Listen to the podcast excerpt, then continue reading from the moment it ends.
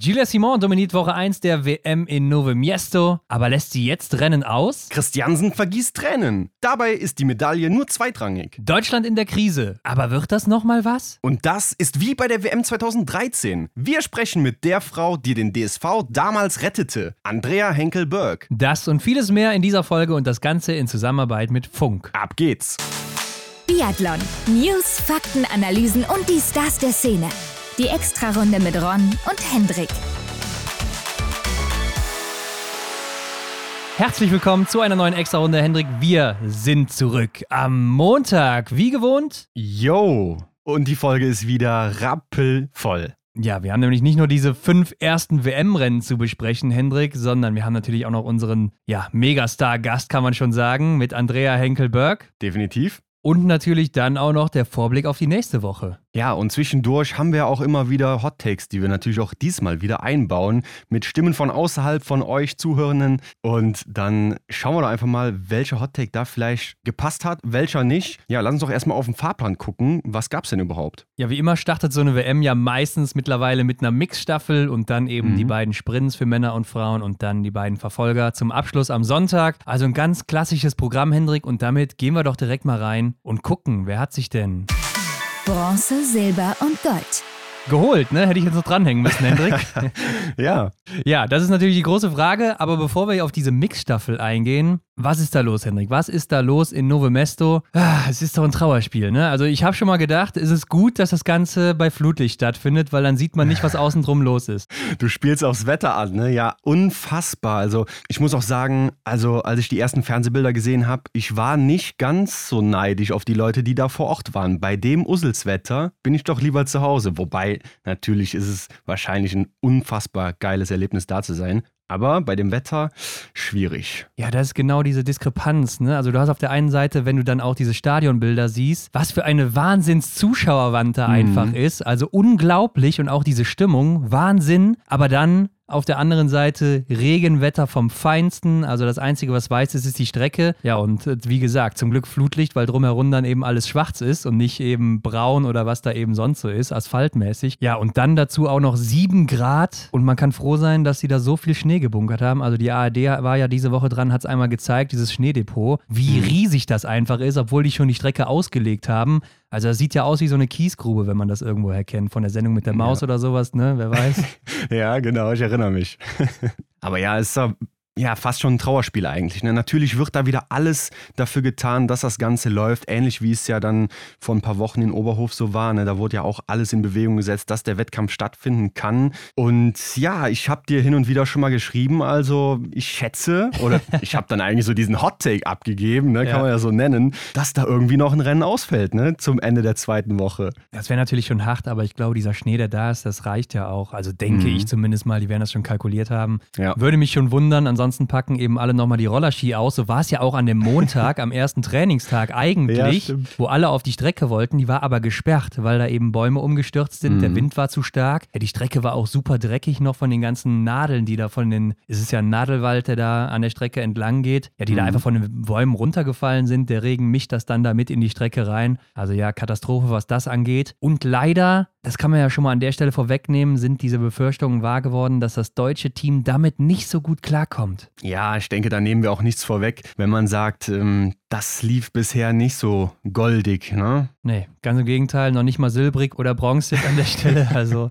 Aber Hendrik, lass uns damit reingehen in diese erste Mixstaffel hier, das Eröffnungsrennen am Mittwoch. Mhm. Und ich fand ja schon so vor dem Start oder auch wenn es dann losgeht, du merkst irgendwie diese Nervosität der Athleten, ne? Oder dann vor allen Dingen auch am Schießstand. Also ich finde, man merkt diese Anspannung und mir selber ging es auch so. Also ich hatte auch so ein Kribbeln vor dem Rennen schon im Körper. irgendwie ist es nochmal was anderes, obwohl es ja eigentlich nur wie ein Weltcuprennen ist, aber es geht um Medaillen. Irgendwie hat es doch diesen besonderen Touch. Eigentlich ist es nichts anderes, ne? aber Ja. da schwirrt einfach sowas mit und ich habe es mir auch notiert, also es liegt ja irgendwas in der Luft. Man kann es förmlich spüren, auch zu Hause. Das ist einfach eine andere Nummer und das ist es ja das, was es dann auch so besonders macht. Ne? Und ja, ich fand auch beeindruckend, wie dann bei der Mixstaffel die Mannschaften vorgestellt wurden, wo die Kamera so lange auf den Ja. Athleten drauf blieb. Es waren ja in dem Falle die Herren, die gestartet sind und Ja. ja, da hat man auch, auch gemerkt, so da kribbelt es bei denen hin, auch so diese, diese Körpersprache, ich habe es mir notiert von Eric Perrault, vielleicht ja. erinnerst du dich dran, der hat so ein bisschen auf seinen Kopf gezeigt, auf die Brust geschlagen, der war richtig heiß, hatte ich das Gefühl, als hätte er auch schon ein bisschen was geahnt, was da so abgeht. Einfach eine tolle Atmosphäre, glaube ich. Ja, und dabei ist mir auf jeden Fall auch direkt mal der Ohrring von Sebastian Stalder ins Auge gesprungen. also der hat ja den Fusionsohrring von Dragon Ball Z, ne? Ich glaube, den kann er mhm. dann mit Niklas Hartwig zusammen verwenden und äh, wenn jeder einen anhat, dann werden die zu einer Person und dann schießen die noch schneller und treffen auch noch besser. Ja, aber hat hier nicht ganz gereicht für die Schweiz. Am Ende sind sie Vierte geworden. Ein sehr starkes Rennen auf jeden Fall und es war ja auch noch sehr knapp. Bis zum Finish, was ja besonders war bei dieser Mixstaffel, dass die Damen das zum zweiten Mal in der WM-Geschichte zu Ende gebracht haben. Also zuerst die Herren auf 1 und 2 und dann Position 3 und 4 die Damen. Und Frankreich holt sich hier das Gold vor Norwegen und Schweden. Ja, und Deutschland geht hier leer aus mit einem fünften Platz. Und es sah doch lange so wirklich goldig aus. Ne? Also die Herren haben eine unglaubliche Leistung gebracht. Natürlich die Damen auch, aber Justus Strelo, lass mal damit mal anfangen. Ja. Fehlerfrei geschossen, er macht seinen Job. Für den ist er bestimmt, den kann er so gut wie kein anderer. Ja, also es ist schon Wahnsinn, wie er da schießt und wie er die anderen unter Druck setzt. Und vielleicht auch dazu gerade ganz interessant, das Doppelzimmer hier, Arndt und Erik, die senden mhm. ja auch gerade fast täglich wirklich, die sind ja vor Ort und senden täglich ja. hier mit ihrem Podcast da. Und die hatten eine Folge mit Justus Strelo, ein Interview mit ihm gemacht. Mhm. Da fand ich ganz interessant, weil die ziemlich detailliert darauf eingegangen sind, wie er jetzt ans Schießen rangeht und was er da auch so alles macht und wo er dran denkt. Und also sehr gutes Interview kann ich an der Stelle empfehlen, mhm. falls ihr es eh nicht schon gehört habt. Also sehr, sehr gut. Und äh, ja, das war einfach nur beeindruckend. Ne? Was für eine Meisterklasse von ihm. Ist er dann auf seinem Durchgang auch der Beste mit Eric Perrault zusammen, also keine Sekunde auseinander, übergeben ja. die da auf 1 und 2. Und Eric Perrault, was wohl krass ist dabei, natürlich, dass er drei Nachlader hatte. Also der weiß auch, wo seine Nachladepatronen am Gewehr sind, das kann man so sagen. Absolut, ja. Ist ja schon fast wie Totzi-Style. Aber dann auch Philipp Navrat, der auch auf seinem Durchgang der Beste ist. Also du hast mhm. zweimal die Besten quasi hier. Besser kannst du gar nicht reinstarten in so eine Mixstaffel. Nee, also Philipp Navrat hat mir auch auf der Loipe, also bei seiner Laufleistung gut gefallen. Ne? Er ist nur knapp vier Sekunden hinter Johannes Tingesbö, den er ja dann als Gegner hatte auch eine richtig starke Leistung. Ja, und dann kamen eben die Frauen. Ne? Und ich fand auch eigentlich die Aufstellung vom deutschen Team dann nochmal besonders, dass Franzi Preuß hier an drei gelaufen ist und Vanessa Vogt dann den Schluss übernommen hat. Ja, fand ich auch. Ich meine, sie hat das ja schon mal gemacht oder zwei, dreimal vielleicht in ihrer Karriere oder ein, zweimal, ich weiß es nicht genau. Ja. Aber ich fand es auch komisch, dass man das bei einer WM dann gerade so tauscht. Und Franzi ist ja auch eigentlich eine etablierte Schlussläuferin. Auch wenn sie es vielleicht nicht unbedingt so gerne mag, aber sie kann es ja eigentlich. Mhm. Die Frage ist aber, hätte das was geändert? Ich meine, sie hat natürlich dann hier mit ihrer Strafrunde das Team wieder weit nach hinten geworfen. Und ja, so ist es dann am Ende natürlich nicht zu einer Medaille gekommen. Wenn man da auch nochmal guckt, ist nur 14. gewesen auf ihrem Durchgang, verliert da eine Minute 20 und wirft dann ja, das deutsche Team weit zurück. Vanessa Vogt ja. kann dann auch nicht mehr viel rausholen. Ja, ist dann schwierig, ne? Ich meine, gerade gegen gegen so Granaten hinten raus. Julia Simon, Ingrid Landmark-Tandrevold, Elvira Oeberg, Anna-Maria Lampic, äh, Lisa Vitozzi. Also wie willst du dich da durchsetzen, wenn du nicht eben schon vorne mitspielst? Genau. Ja, das ist dann eben das Problem. Und ja, wie gesagt, es sah so gut aus.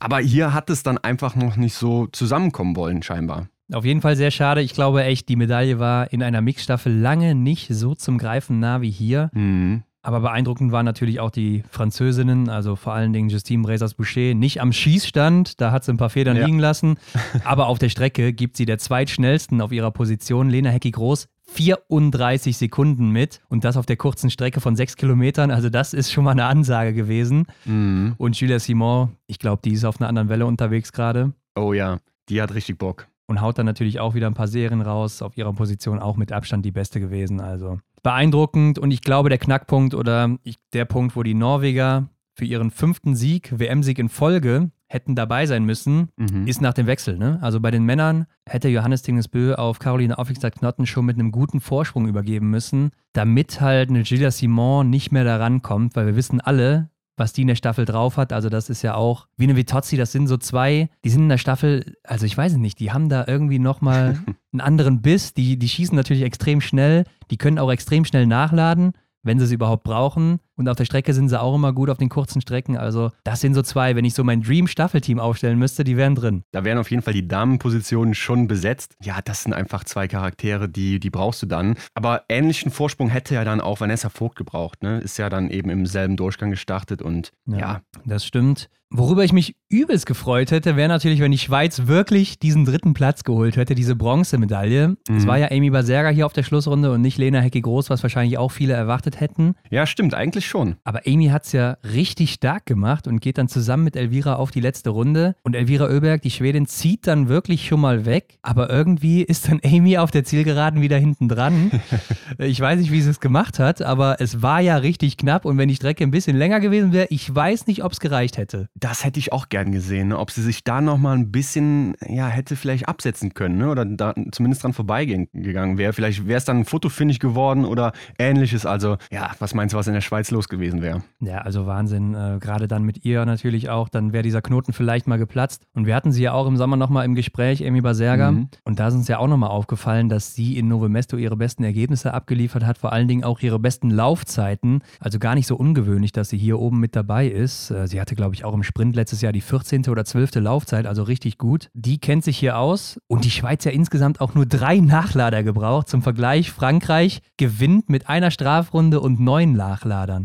Ja, beeindruckend, dass die das so gut über die Bühne gebracht haben. Aber auf der anderen Seite, schau dir den Einstieg von den Franzosen, von den Französinnen nochmal genauer an. Also, das war ja wohl schon so ein richtiger Rückenwind, perfekter Start eben in dieses Großevent. Ja, und läuferig sind sie ja auch mit Abstand die Besten vor den Schwedinnen und Schweden. Mhm. 44 Sekunden als Team und dann auf Platz 3 Norwegen 54 Sekunden und dann auf Platz 4 Deutschland. Die haben dann schon eine Minute 45. Also nochmal eine Minute verlieren die fast auf den dritten, läuferig nur auf Norwegen. Finde ich auch überraschend, dass man mit den Bös und Ingrid Landmark-Tandrevold läuferig dann doch so weit hinter Frankreich ist. Ja, und da denke ich direkt ans Material. Ne? Also wir haben es ja jetzt am Wochenende dann auch gesehen, beziehungsweise komplett in Woche 1, dass die Franzosen da einfach echt am Start waren. Muss man echt so anerkennen. Die haben echt da richtig gut gearbeitet und bei den einen oder anderen lief es halt einfach nicht dann in der Wachskabine. Ja, also das kann ich auch schon mal sagen. Bei den Norwegern lief es hier nicht in der Mixstaffel. Das haben sie auch Mhm. stark angekreidet. Und ähm, bei den Italienern und Italienerinnen lief es auch nicht. Ne? Also die haben zwei Podeste Genau. schon geholt in diesem Winter. Ja, und hier sind sie wirklich untergegangen mit Platz 10.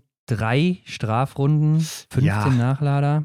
Und da muss man wirklich sagen, da hat Didier Bionard wahrscheinlich den größten Teil dazu beigetragen. Und äh, ja, der Junge war wahrscheinlich sehr am Boden nach diesem Rennen. Ja, man hat es nachher gehört, ne? Also er war wohl dann im Lockerroom, also in der Umkleidekabine und Mhm. Giacomel kam rein und Bionas, ja, der hat ein paar Tränen da verdrückt und dann äh, hat auch Giacomel im Interview beim NRK war es ein paar Tränen verdrücken müssen, weil er, ja, das seinen besten Freund ist es, glaube ich, da so gesehen hat, so leiden hat sehen und Mhm. äh, er hat ihm gesagt, ey komm, Kopf hoch, ist nur Biathlon, was wir hier machen. Aber es war ein harter Moment für ihn und ich glaube auch, beide werden wieder stärker zurückkommen. Ne? Also das sind sicher zwei auch für die Zukunft. Da wird Italien drauf bauen können und die werden wir sicher auch noch weiter oben sehen im Weltcup, auch in den Einzelrennen.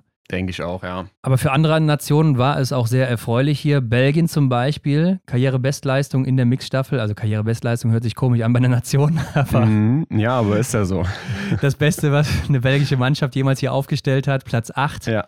Vorher war es ein zehnter Platz. Ja, und du weißt ja, Hendrik, ne, die haben doch das große Ziel, 2026 bei den Olympischen Spielen Top 6 in der Mixstaffel zu schaffen. Ja, ich meine, ein bisschen Zeit ist ja noch. Ne? Und wenn sie das Team noch ein bisschen ausreifen können, ich meine, da sind natürlich auch erfahrene Leute dabei. Wenn die Maya Klötens da noch ein bisschen was draufsetzen kann, da noch ein bisschen ja, weiter vorkommt, dann sehe ich das Ziel gar nicht so unrealistisch. Klar, die anderen müssen natürlich auch immer mitspielen, ne? wie zum Beispiel jetzt die Italiener und Italienerinnen, die an dem Tag eben nicht mit vorne gespielt haben. So hängt es dann auch ein bisschen von den anderen ab. Ich glaube auch, da müsste schon alles zusammenlaufen, ne, dass die vorne irgendwo patzen und Belgien dann echt einen sehr, sehr guten Tag hat. Aber wer weiß, was bis dahin passiert. Also die können sich ja auch weiterentwickeln und werden sich auch weiterentwickeln. Und was ja bei denen auch interessant ist, deren Ski werden ja auch vom französischen Team gewachsen. Ja. Dann haben die natürlich bei dieser WM einen absoluten Goldgriff gelangt.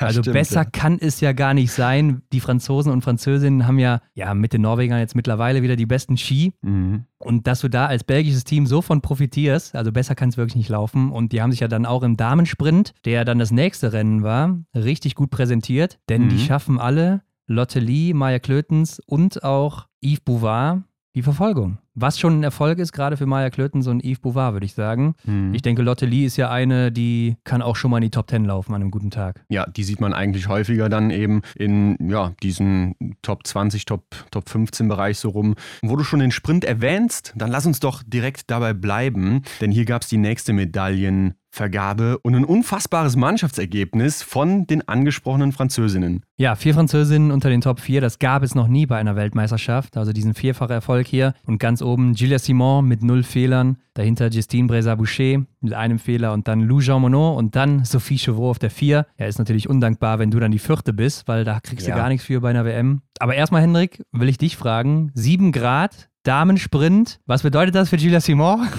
Kurze Arme. genau, also Ärmel ab ne? und dann geht's los. Ja. ja, und vielleicht hat das ja auch den nötigen Windschnitt am Ende gegeben, dass sie hier ganz mhm. vorne liegt. War ein paar Gramm leichter oder windschnittiger vielleicht. ja, ich weiß es nicht, auf jeden Fall läuferig, wenn wir da mal reingucken, in der Laufzeit, vierte Laufzeit, auch da als Team geschlossen, stark vorne, ne? Also fünf Französinnen unter den Top 5, natürlich nur Anna-Maria Lampisch, die da mitmischt, aber Justine Breza-Boucher, auch hier wieder eine eigene Liga, wie schon in der Mixstaffel, ist die schnellste und mhm. gibt selbst einer Lampic 29 Sekunden mit. Ja, und Gilles Simon ist aber dafür dann die schnellste Frau in der Range. Also die hat da nichts liegen lassen am Schießstand. Ja, und dazu noch alles getroffen. Also besser geht es nicht. So läufst du dann eben zu Gold. Ja, und ja, es gab ja auch dieses Fernduell, ne? Julia Simon gegen Justine Brezat-Boucher. Das konnte man gut beobachten, denn Simon ja schon mit der Startnummer 2 ins Rennen gegangen. Justine Resaboucher kommt dann mit der 21 ins Rennen und ja, dann war da schon ordentlich Spannung auch drin. Ne? Und das mag ich ja auch, wenn es dann eben um diese letzten Sekunden geht. Holt es noch raus, holt es nicht raus. Ja, und hier hat äh, Justine es eben nicht rausgeholt. Jetzt kann man natürlich überlegen, wo hat sie es verloren? Zum einen natürlich der Fehler, ganz klar, hätte sie den nicht geschossen, ja. dann wäre das hier ein souveräner Sieg geworden für sie. Oder du guckst natürlich dann auch in die Range Time. Ich habe gerade schon gesagt, Julia war da die schnellste. Das heißt, Justine ist dahinter und verliert da 16 Sekunden, ist schon relativ viel. Ne? Also 29. Mhm. Platz dann auch nur da. Ja, wenn man da mal 10 Sekunden abzieht oder lass es eben nur diese 5 sein, dann bist du ja schon vorne. Dann bist du in der Range Time auch nur auf Rang, ja, okay, 12, 13. Da bist du ja schon vorne mit dabei, aber es ist ja gar nicht so unmöglich. Ja, also schwierig, ne? Aber also ich bin einfach nur total irritiert auch, dass die Französinnen jetzt genau in dem Sprint dann so abliefern. Ne? Auch Sophie Chauveau, ich meine, hat man auch schon mal gesehen, dass sie eben oben angeknüpft hat. Ne? Ich erinnere mich dann an Annecy Le Grobonneau, wo sie so stark war. Aber ja, dass es hier einfach so alles zusammenläuft, unglaublich. Ja, das ist, ist schon wirklich verrückt. Ich meine, auf der anderen Seite, wir haben ja letzte Woche drüber gesprochen, Gilles Simon hatte noch nie gute Ergebnisse so wirklich in Nove Mesto, außer letzte ja. Saison so ein bisschen dann mal. Ne? Ich glaube, der vierte und neunte Platz war es da. Aber das ist ja auch erst das dritte Mal überhaupt, dass sie zehn Treffer in einem Sprint setzt, dann ausgerechnet im WM-Rennen und auch erst der zweite Sprintsieg überhaupt. Mhm. Also so selbstverständlich ist das gar nicht, dass die in einem Sprint vorne mit dabei ist. Ja, hat es ja auch nachher im Verfolger gesagt, ne, dass es dann, oder ja. kam es eben ähm, zum Thema, dass es ja gar nicht gewohnt war, dann in der Verfolgung auch vorwegzulaufen. Äh, ja, sehr ungewöhnliches Bild für sie, aber ja, absolut verdient, finde ich, auch hier dann sich dann mit Gold zu schmücken. Und sie hat auch gesagt, sie ist sich unsicher, ob sie alle Rennen laufen wird. Also vielleicht setzt sie wirklich irgendwo mal aus. Okay. Kann ich mir eigentlich nicht vorstellen. Wo soll das sein? Also Single Mix wird ja. sie sicher laufen, da war sie schon Weltmeisterin, wird sie also sicher auch wieder mitnehmen. Sie sich, mhm. ne? Ich habe die Range Time jetzt schon zum dritten Mal erwähnt, aber also was gibt es da groß nachzudenken? Natürlich mhm. setzt du die in eine Single Mix. Das Einzige, was ich mir vorstellen könnte, wäre der Einzel. Ja, aber ich meine, klar, es ist auch für die Damen ein langes Rennen, aber das musst du doch mitnehmen, oder? Also ich weiß nicht, diese, dieser Einzelerfolg und sie gehört ja da jetzt auch offen gesagt natürlich zu den Favoritinnen auch. Oder es könnte ja sein, dass sie sagen, ey, wir sind mannschaftlich so stark, wir nehmen Jeanne Richard in die Staffel und ich setze mhm. aus und bereite mich auf den Massenstart vor. Kann auch sein. Aber ich glaube, am Ende wird sie trotzdem alles mitnehmen. Wo du sie gerade erwähnst, Jeanne Richard, die macht ja auch ein richtig gutes Rennen. Leider zwei Fehler im stehenden Anschlag, aber wird dann dennoch 15.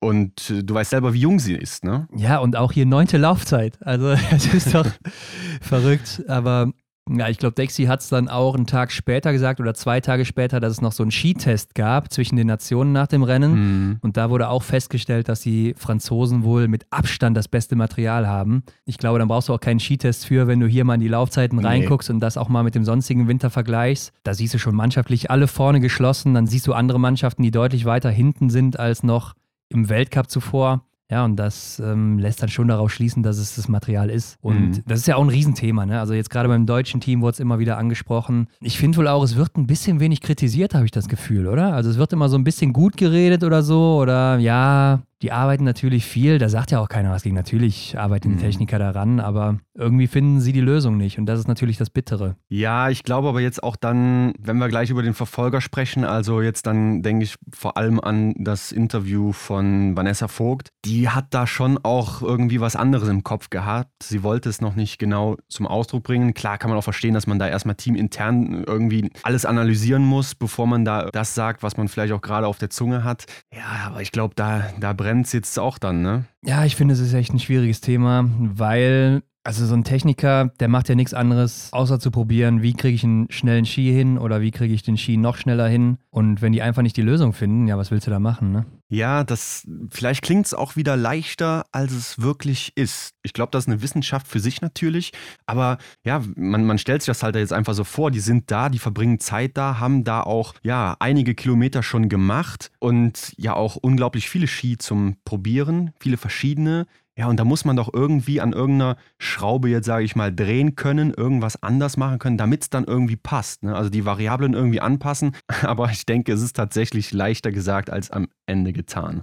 Ja, wir kriegen ja auch momentan unheimlich viele Kommentare dazu, warum das denn nicht läuft, wie kann denn das sein? Mhm. Also teilweise auch schon unterste Schublade oder sowas und das macht ja keiner extra. Das ist jetzt so, so Ja. ein Quatsch. Und wenn wir uns dann Östersund angucken oder so, wo es dann sehr kalt war, da laufen die deutschen Ski halt unglaublich gut oder besser als alle anderen. Mhm. Da sah es dann komplett anders aus. In den anderen Stationen war es meistens ganz okay. Äh, da war man zumindest vorne auch läuferig mit dabei. Und jetzt hast du natürlich hier den wärmsten Ort überhaupt bisher. Ich meine, sieben Grad, das ist ja pervers. Wo haben wir das schon mal Ja. gesehen? Also ich Ja. kann mich nicht daran erinnern, dass wir mal in einem Winter oder bei einem Biathlonrennen äh, sieben Grad hatten. Mhm. Und dann so extrem nasse Bedingungen, das war immer so ein Ding für Frankreich, Norwegen. Und gerade Flur ist natürlich das, was das Wasser abgehalten hat. Also Mhm. deshalb hat man es ja benutzt. Oder eine Björndalen hat auch ja vor der WM schon gesagt, dass die IBU sich mit diesem Flurwachsverbot keinen Gefallen getan hat. Und bei diesen Bedingungen, die wir ja erwarten können in Novo Mesto, die jetzt auch eingetroffen sind, da wird das jetzt extrem zum Tragen kommen. Oder da muss ich, glaube ich, auch zum ersten Mal sagen, da hat Ola einer Björndalen auf jeden Fall einen Punkt. Ne? Ja, klar, er sagt ja auch sowas wie, dass es eben dann auch keine ja, wertbare Weltmeisterschaft irgendwo auch ist, ne? weil eben die Spanne so groß ist ne? oder die, die Differenz dann eben zwischen den Nationen und ja, das klar ist auf der einen Seite schade, auf der anderen Seite gibt es halt eben diese variable Material, die man halt perfektionieren kann und wenn die Deutschen eben dann bei diesen Bedingungen einfach noch nicht gut zurechtkommen, weiß man ja eigentlich, wo man dran arbeiten muss. Ja, ich finde nur, das Problem dabei ist, klar, man hat immer diese Materialunterschiede gehabt oder es war dann mal dichter zusammen oder nicht so dicht zusammen. Mhm. Aber es war halt selten, dass da so eine riesige Lücke zwischen Nationen aufklafft wie hier. Also hier ist es natürlich sehr extrem mit den Französinnen jetzt und dann auch wirklich im Vergleich zu allen anderen, wo man es auch sehr gut gesehen hat, war bei den Schweden oder Schwedinnen vor allen Dingen. Mhm. Hanna Oeberg und Elvira Oeberg, erste Runde noch echt gut dabei, läuferig, schnell auch. Und dann merkst du wirklich in der zweiten Runde, als hätte denen jemand den Stecker gezogen. Also dieses Ding, dass der Ski halt nachgibt im Laufe des Rennens, was du vorher nicht so hattest, ne? Genau, hat Philipp Horn ja auch nach dem Sprint gesagt. Ja. er vermisst wirklich auch in so einer Situation eben das Flur und das hinten raus der Ski so dicht gemacht hat. Ja, ich glaube, das ist dann auch sehr, sehr frustrierend. Sehe ich auch so, aber komm, lass uns weitermachen. Hier bei Bendika, fünfte. Ja, ich denke, eine fette Überraschung hier an dem Tag. Ja, und Willi hat es ja auch gesagt, ne? Die Geburt von ihrem Kind ist ja noch gar nicht so lange her. Ne? Und das, also habe ich selber nicht gewusst. Ich wusste, dass sie Mutter geworden ist, aber dass die, die Zeit nur so gering ist, dass sie hier dann wieder mitläuft und eben dann auch so eine unfassbar gute Leistung bringt, das ist schon, schon beeindruckend. Ja, okay, aber wir haben ja im Sommer auch drüber berichtet, ne? Also jetzt. Ja. Oder, oder kam es dir vor wie vor zwei Jahren, als wir das gemacht In- haben, oder was? Ja, in dem Moment, äh, du weißt es doch, dann hat man einfach Ja. diese, diese Ja, ganzen klar. Sachen nicht mehr so präsent. Zumindest, Ja. zumindest geht es mir damit Ja, ja. immer so. Aber ja, klar, wir haben darüber berichtet. Aber ja, irgendwie finde ich es doch dann bemerkenswert, dass so Leistungssportlerinnen dann da doch relativ schnell wieder mit am Start sind. Ja, also bei ihr ist das natürlich extrem, jetzt hier auch dann so ein Ergebnis rauszuhauen. Ist auch das dritte Mal, dass sie Fünfte wird in einem Weltcuprennen Mhm. oder WM-Rennen dann in dem Fall hier. Und siebte Laufzeit, auch super stark. Ich habe sie auch mal gefragt, wo sie denn ihre Ski wächst. Und sie machen das selber, ne? Sie machen das selber in Lettland. Also nicht wie Mhm. Belgien, dass sie sich bei einem anderen Team irgendwie einkaufen, sondern äh, die machen es wirklich selber und haben wohl auch zwei Norweger im Wachsteam. Heißt ja jetzt erstmal nichts Schlechtes, oder? Ja, hat man ja auch gesehen. Also ich denke, mit der siebten Laufzeit, da wird sie Ja. sehr zufrieden sein, weil ich Mhm. habe mal nachgeguckt, das ist die beste Laufzeit ihrer Karriere. Ja, und ich fand, das sah man auch in ihrem Gesichtsausdruck beziehungsweise in der Körpersprache. Ey, ja. da, also ich weiß nicht, ob es nur mir so ging, aber generell auch so Elvira Oeberg, wenn man der nochmal so genau ins Gesicht geschaut hat, da war irgendwie mehr Dampf drin als sonst so. Also hatte ich zumindest den Eindruck, ne? Ja, ich meine, sie ist ja auch sehr klein, ne? Hat Willi ja auch dreimal gesagt oder so. Ja. ja. Und ähm, ich glaube, dann sieht es natürlich auch mal so ein bisschen schneller auch noch dazu aus. Also mhm. wenn du, ja, was ist die, 1,55 oder so, ne? Das, ja, sowas in die Richtung. Äh, sieht natürlich anders aus, als wenn du dann Hanna Oeberg bist, die 1,80 fast ist oder sowas. Und mhm. auf der anderen Seite, ja, du hast schon recht, das sah schon extrem aus. Aber Henrik, lass uns doch mal zu den Deutschen kommen, denn vorab hatten ja auch einige von euch da draußen große Erwartungen, gerade auch an Franzi Preuß. Hi Ron, hi Henrik. Mein Hot Take für die erste Woche ist natürlich eine Goldmedaille für Franzi. Der Knoten muss irgendwann platzen. Vielen Dank, Tammy. Ja, hier ist er schon mal nicht geplatzt, ne? aber dafür Platz 6 mit einem Fehler. Mhm. Trotzdem, auch da muss man sagen, 13. Laufzeit. Ach, haben wir alles schon besser gesehen von ihr. Ich meine, lass uns mal eine halbe Minute ungefähr ihr schenken. Ne? Dann ist sie ja noch im Bereich von Julia Simon oder so, was natürlich auch schon ein brutales Level ist. Aber da kann man sie ja eigentlich dann auch ungefähr ansiedeln. Ja, sie war ja meistens auch immer so in den Top 8 Laufzeiten. Ne? Und dann hier ja. jetzt nochmal so weit zurückzurücken. Schon bitter, aber ja, klar, dann äh, wäre sie hier vielleicht auf dem Podium gewesen. Oder das wäre ihr auch sicher zuzutrauen hier an mhm. so einem mhm. Tag. Aber es sollte nicht sein. Lisa Vitozzi wird dann aber mit zehn Treffern sogar nur siebte. Und dazu ja auch das Gefühl, da geht gar nichts bei den Italienerinnen. Korrekt. Also sie hat ja auch dann gesagt, da ist irgendwas im Argen mit meinen Ski, das, das passt nicht. Und komm, können wir auch noch gerade sagen, 19. Laufzeit spricht auch nicht für sie oder ist, ist nicht das, wie wir sie sonst kennen. Ja, lass mich mal kurz nachgucken. 19. Laufzeit. Ansonsten war sie in diesem Winter ja nur in Östersund, dann als sie krank war, mal 19. in der Laufzeit. Ansonsten 8., 4., 9., 11. Also ja, das ja. ist schon ungewöhnlich, dass sie dann so weit hinten ist läuferig und passt überhaupt nicht ins Bild. Wobei auf der anderen Seite muss ich dann sagen, finde ich doch, dass eine Dorothea Viera das nach ihrer langen Krankheit schon echt gut gelöst hat. Mit dem zehnten Platz, zehn Treffer, ist ein bisschen mhm. untergegangen mhm. auch an dem Tag. Aber pff, ich glaube, sie kann da nicht meckern. Ne? Dritte Range-Time auch. Also, was willst du da sagen? Gerade mit ihrer frühen Historie jetzt eben, was sie so durchgemacht hat, wenig Rennen gelaufen und ich glaube, das war schon dann doch ein gutes Ergebnis für sie und da war sie natürlich automatisch mit dieser Ausgangslage Favorit für den Verfolgertipp. Ja, das stimmt. Aber auch hier läuferig schon Besseres gesehen. Da ist auch die Frage mhm. Material. Interessant auch, die beste Italienerin läuferig war ja Michela Carrara mal wieder, ne? Also die war ja in Antolz ja. schon stark im Einzel da. Und jetzt hier auch wieder zwölfte Laufzeit. Wahnsinn. Die macht sich richtig gut. Anna Gantler auch hier elfte geworden, finde ich interessant. Auch, dass sie jetzt hier ja nach einer nicht so guten Saison angreifen kann bei den Weltmeisterschaften. Und mhm. dann kommen wir zur nächsten Deutschen, Vanessa Vogt, mit einem Fehler 18. Ja, und da ist sie natürlich auch nicht happy. Nee, also ja, ich meine, der eine Fehler, ne, okay, aber zehn Treffer hätten mich jetzt aber auch nicht gewundert bei ihr, ne, denn sie kann es ja auf jeden Fall, aber ja gut, beim Schwenk rüber auf die Laufzeiten ist eigentlich klar, woran es gelegen hat. Ja, das ist dann schon schade, auch in der Range-Time natürlich. Finde ich auch interessant. Ähm, sie hat ja eine Mixstaffel wieder sehr schnell geschossen, dann hier aber ja schon schneller, als man es sonst auch schon gesehen hat bei mhm. ihr, aber nicht so, wie sie es dann in der Mixstaffel auch durchzieht, ne, oder auch in der Single-Mix-Staffel mit Justus. Also sie kann es eigentlich, aber irgendwie ruft sie es in den Einzelrennen noch nicht so ab. Ist vielleicht so eine Thematik Nachlader, Sicher gibt das Sicherheit? Könnte ich mir vorstellen, ne? dass man da eben ein bisschen mehr riskieren kann und einfach lockerer am Start ist. Und Henrik, wo wir gerade auch bei Vanessa Vogt sind, da fällt es mir wieder ein.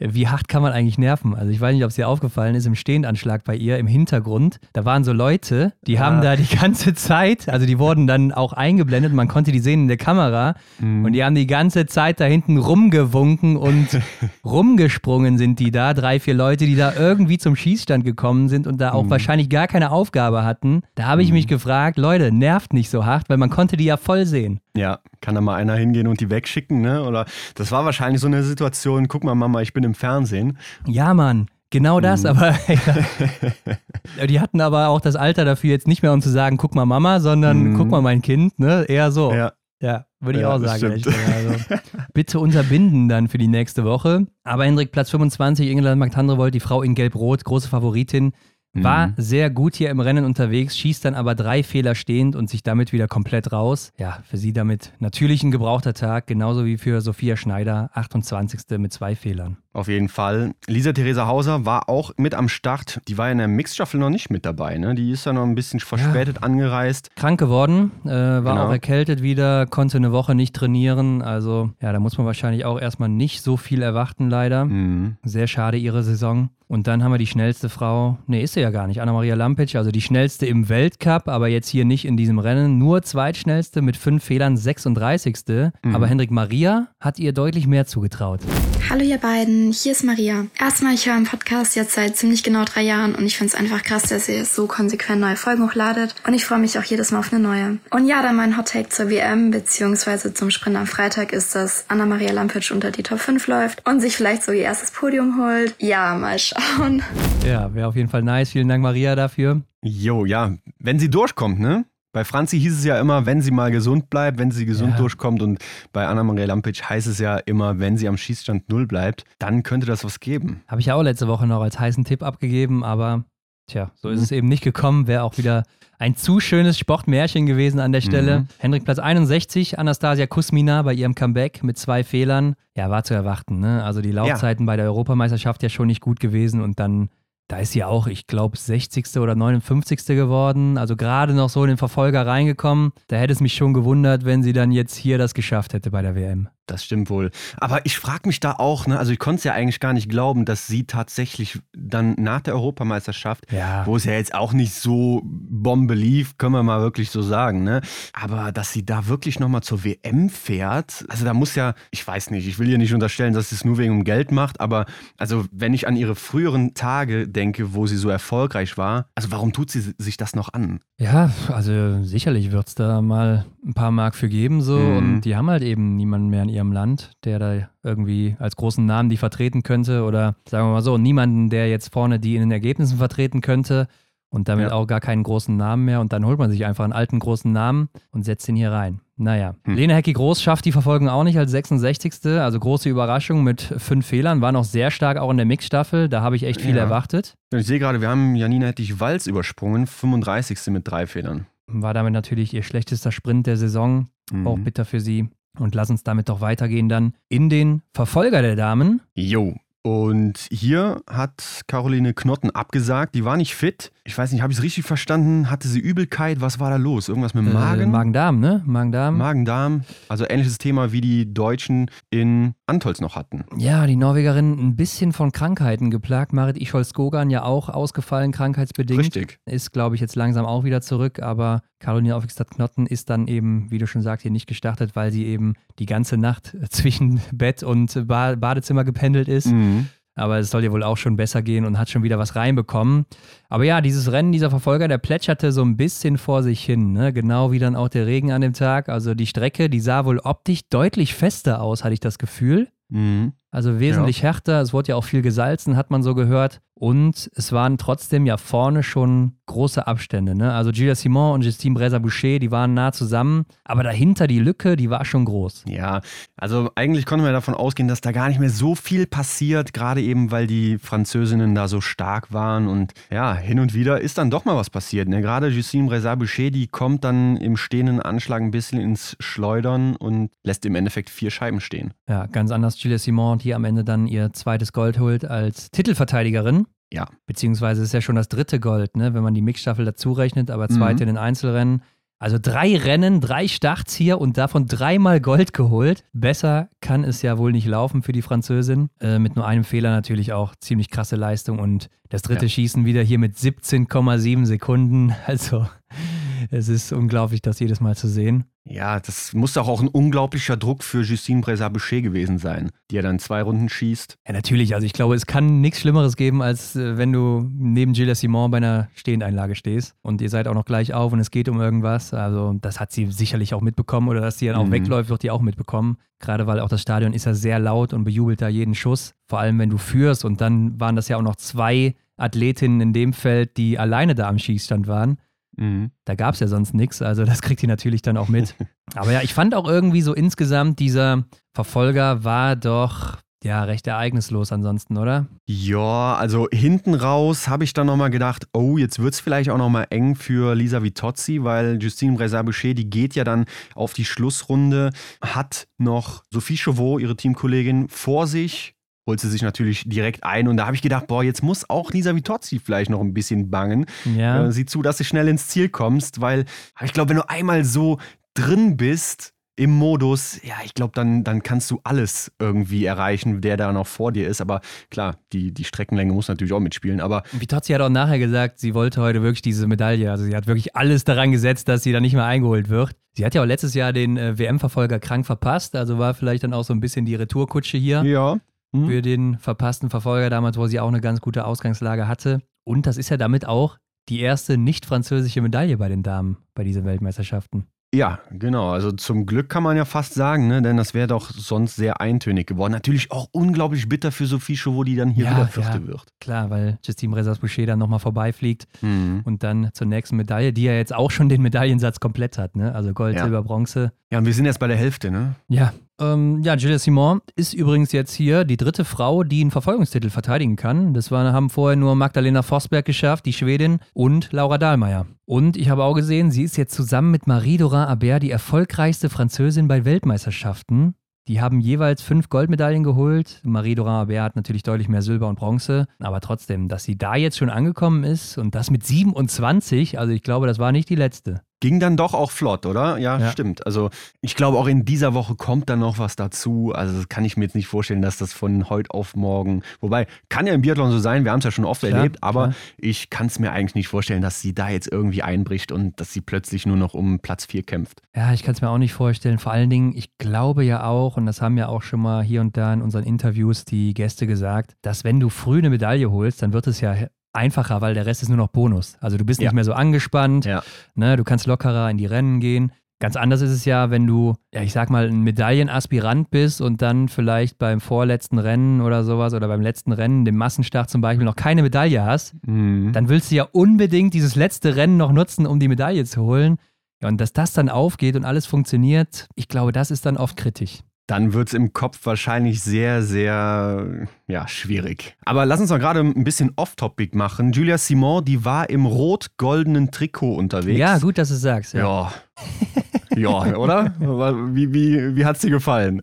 ja also erstmal, um zu beschreiben, wer das vielleicht nicht gesehen hat, also ganz normal dieses rote Trikot, ne, für die Mhm. Beste im Verfolger, in der Verfolgungswertung und dann eben noch dieser, ja, eigentlich ist es ja ein weißer Streifen in der Mitte des Ja. Shirts, ein Querstreifen. Und dann hast du da auch noch einen goldenen Rahmen drum und dann steht da auch noch in Gold Defending Champion drauf. Also Mhm. ziemlich schmal auch in der Mitte.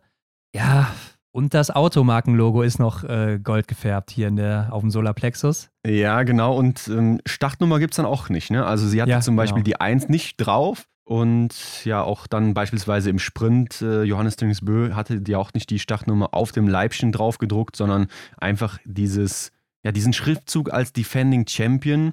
Ja, ich, ich muss sagen, so, ich meine, wir hatten ja auch so diese Überlegung, wie setzt sich das Gold irgendwie von irgendwelchen anderen Sachen ab und da ist ja Weiß der wahrscheinlich schlechteste Gegenspieler, ne? Und ähm, ja, da fehlt dann meiner Meinung nach ein bisschen Kontrast, das setzt sich nicht so gut ab und alles in allem leider irgendwie ein bisschen unspektakulär, finde ich. Ja, finde ich auch. Für eine Titelverteidigerin oder dann Titelverteidiger im Fall von Johannes Dingesbö ist das doch schon echt, ja, schwach, oder? Ich finde auch, weil es ja ein besonderes Trikot ist, was es nur einmal bei diesen Weltmeisterschaften dann jeweils gibt in Mhm. dem Rennformat, könnte man doch gerade dann das Gold eher hervorheben, dass man wieder zurückgeht zu diesem komplett goldenen Trikot Ja. und dann halt eher das Gelb und Rot ja nicht so präsent einfließen lässt, wie dann eben das Gold. Weil das ja eigentlich auch so eine ja, Randinformation dann im Endeffekt nur noch ist. Ne? Weil wenn es Ja. um die Medaillen geht, dann will ich doch wissen, wer hat die letztes Jahr gewonnen. Ja. Und da muss ich ja präsenter sehen, eben wer der Defending Champion ist. Und wir haben ja mit Christian Winkler auch mal darüber gesprochen, der Kommunikationsdirektor der IBU.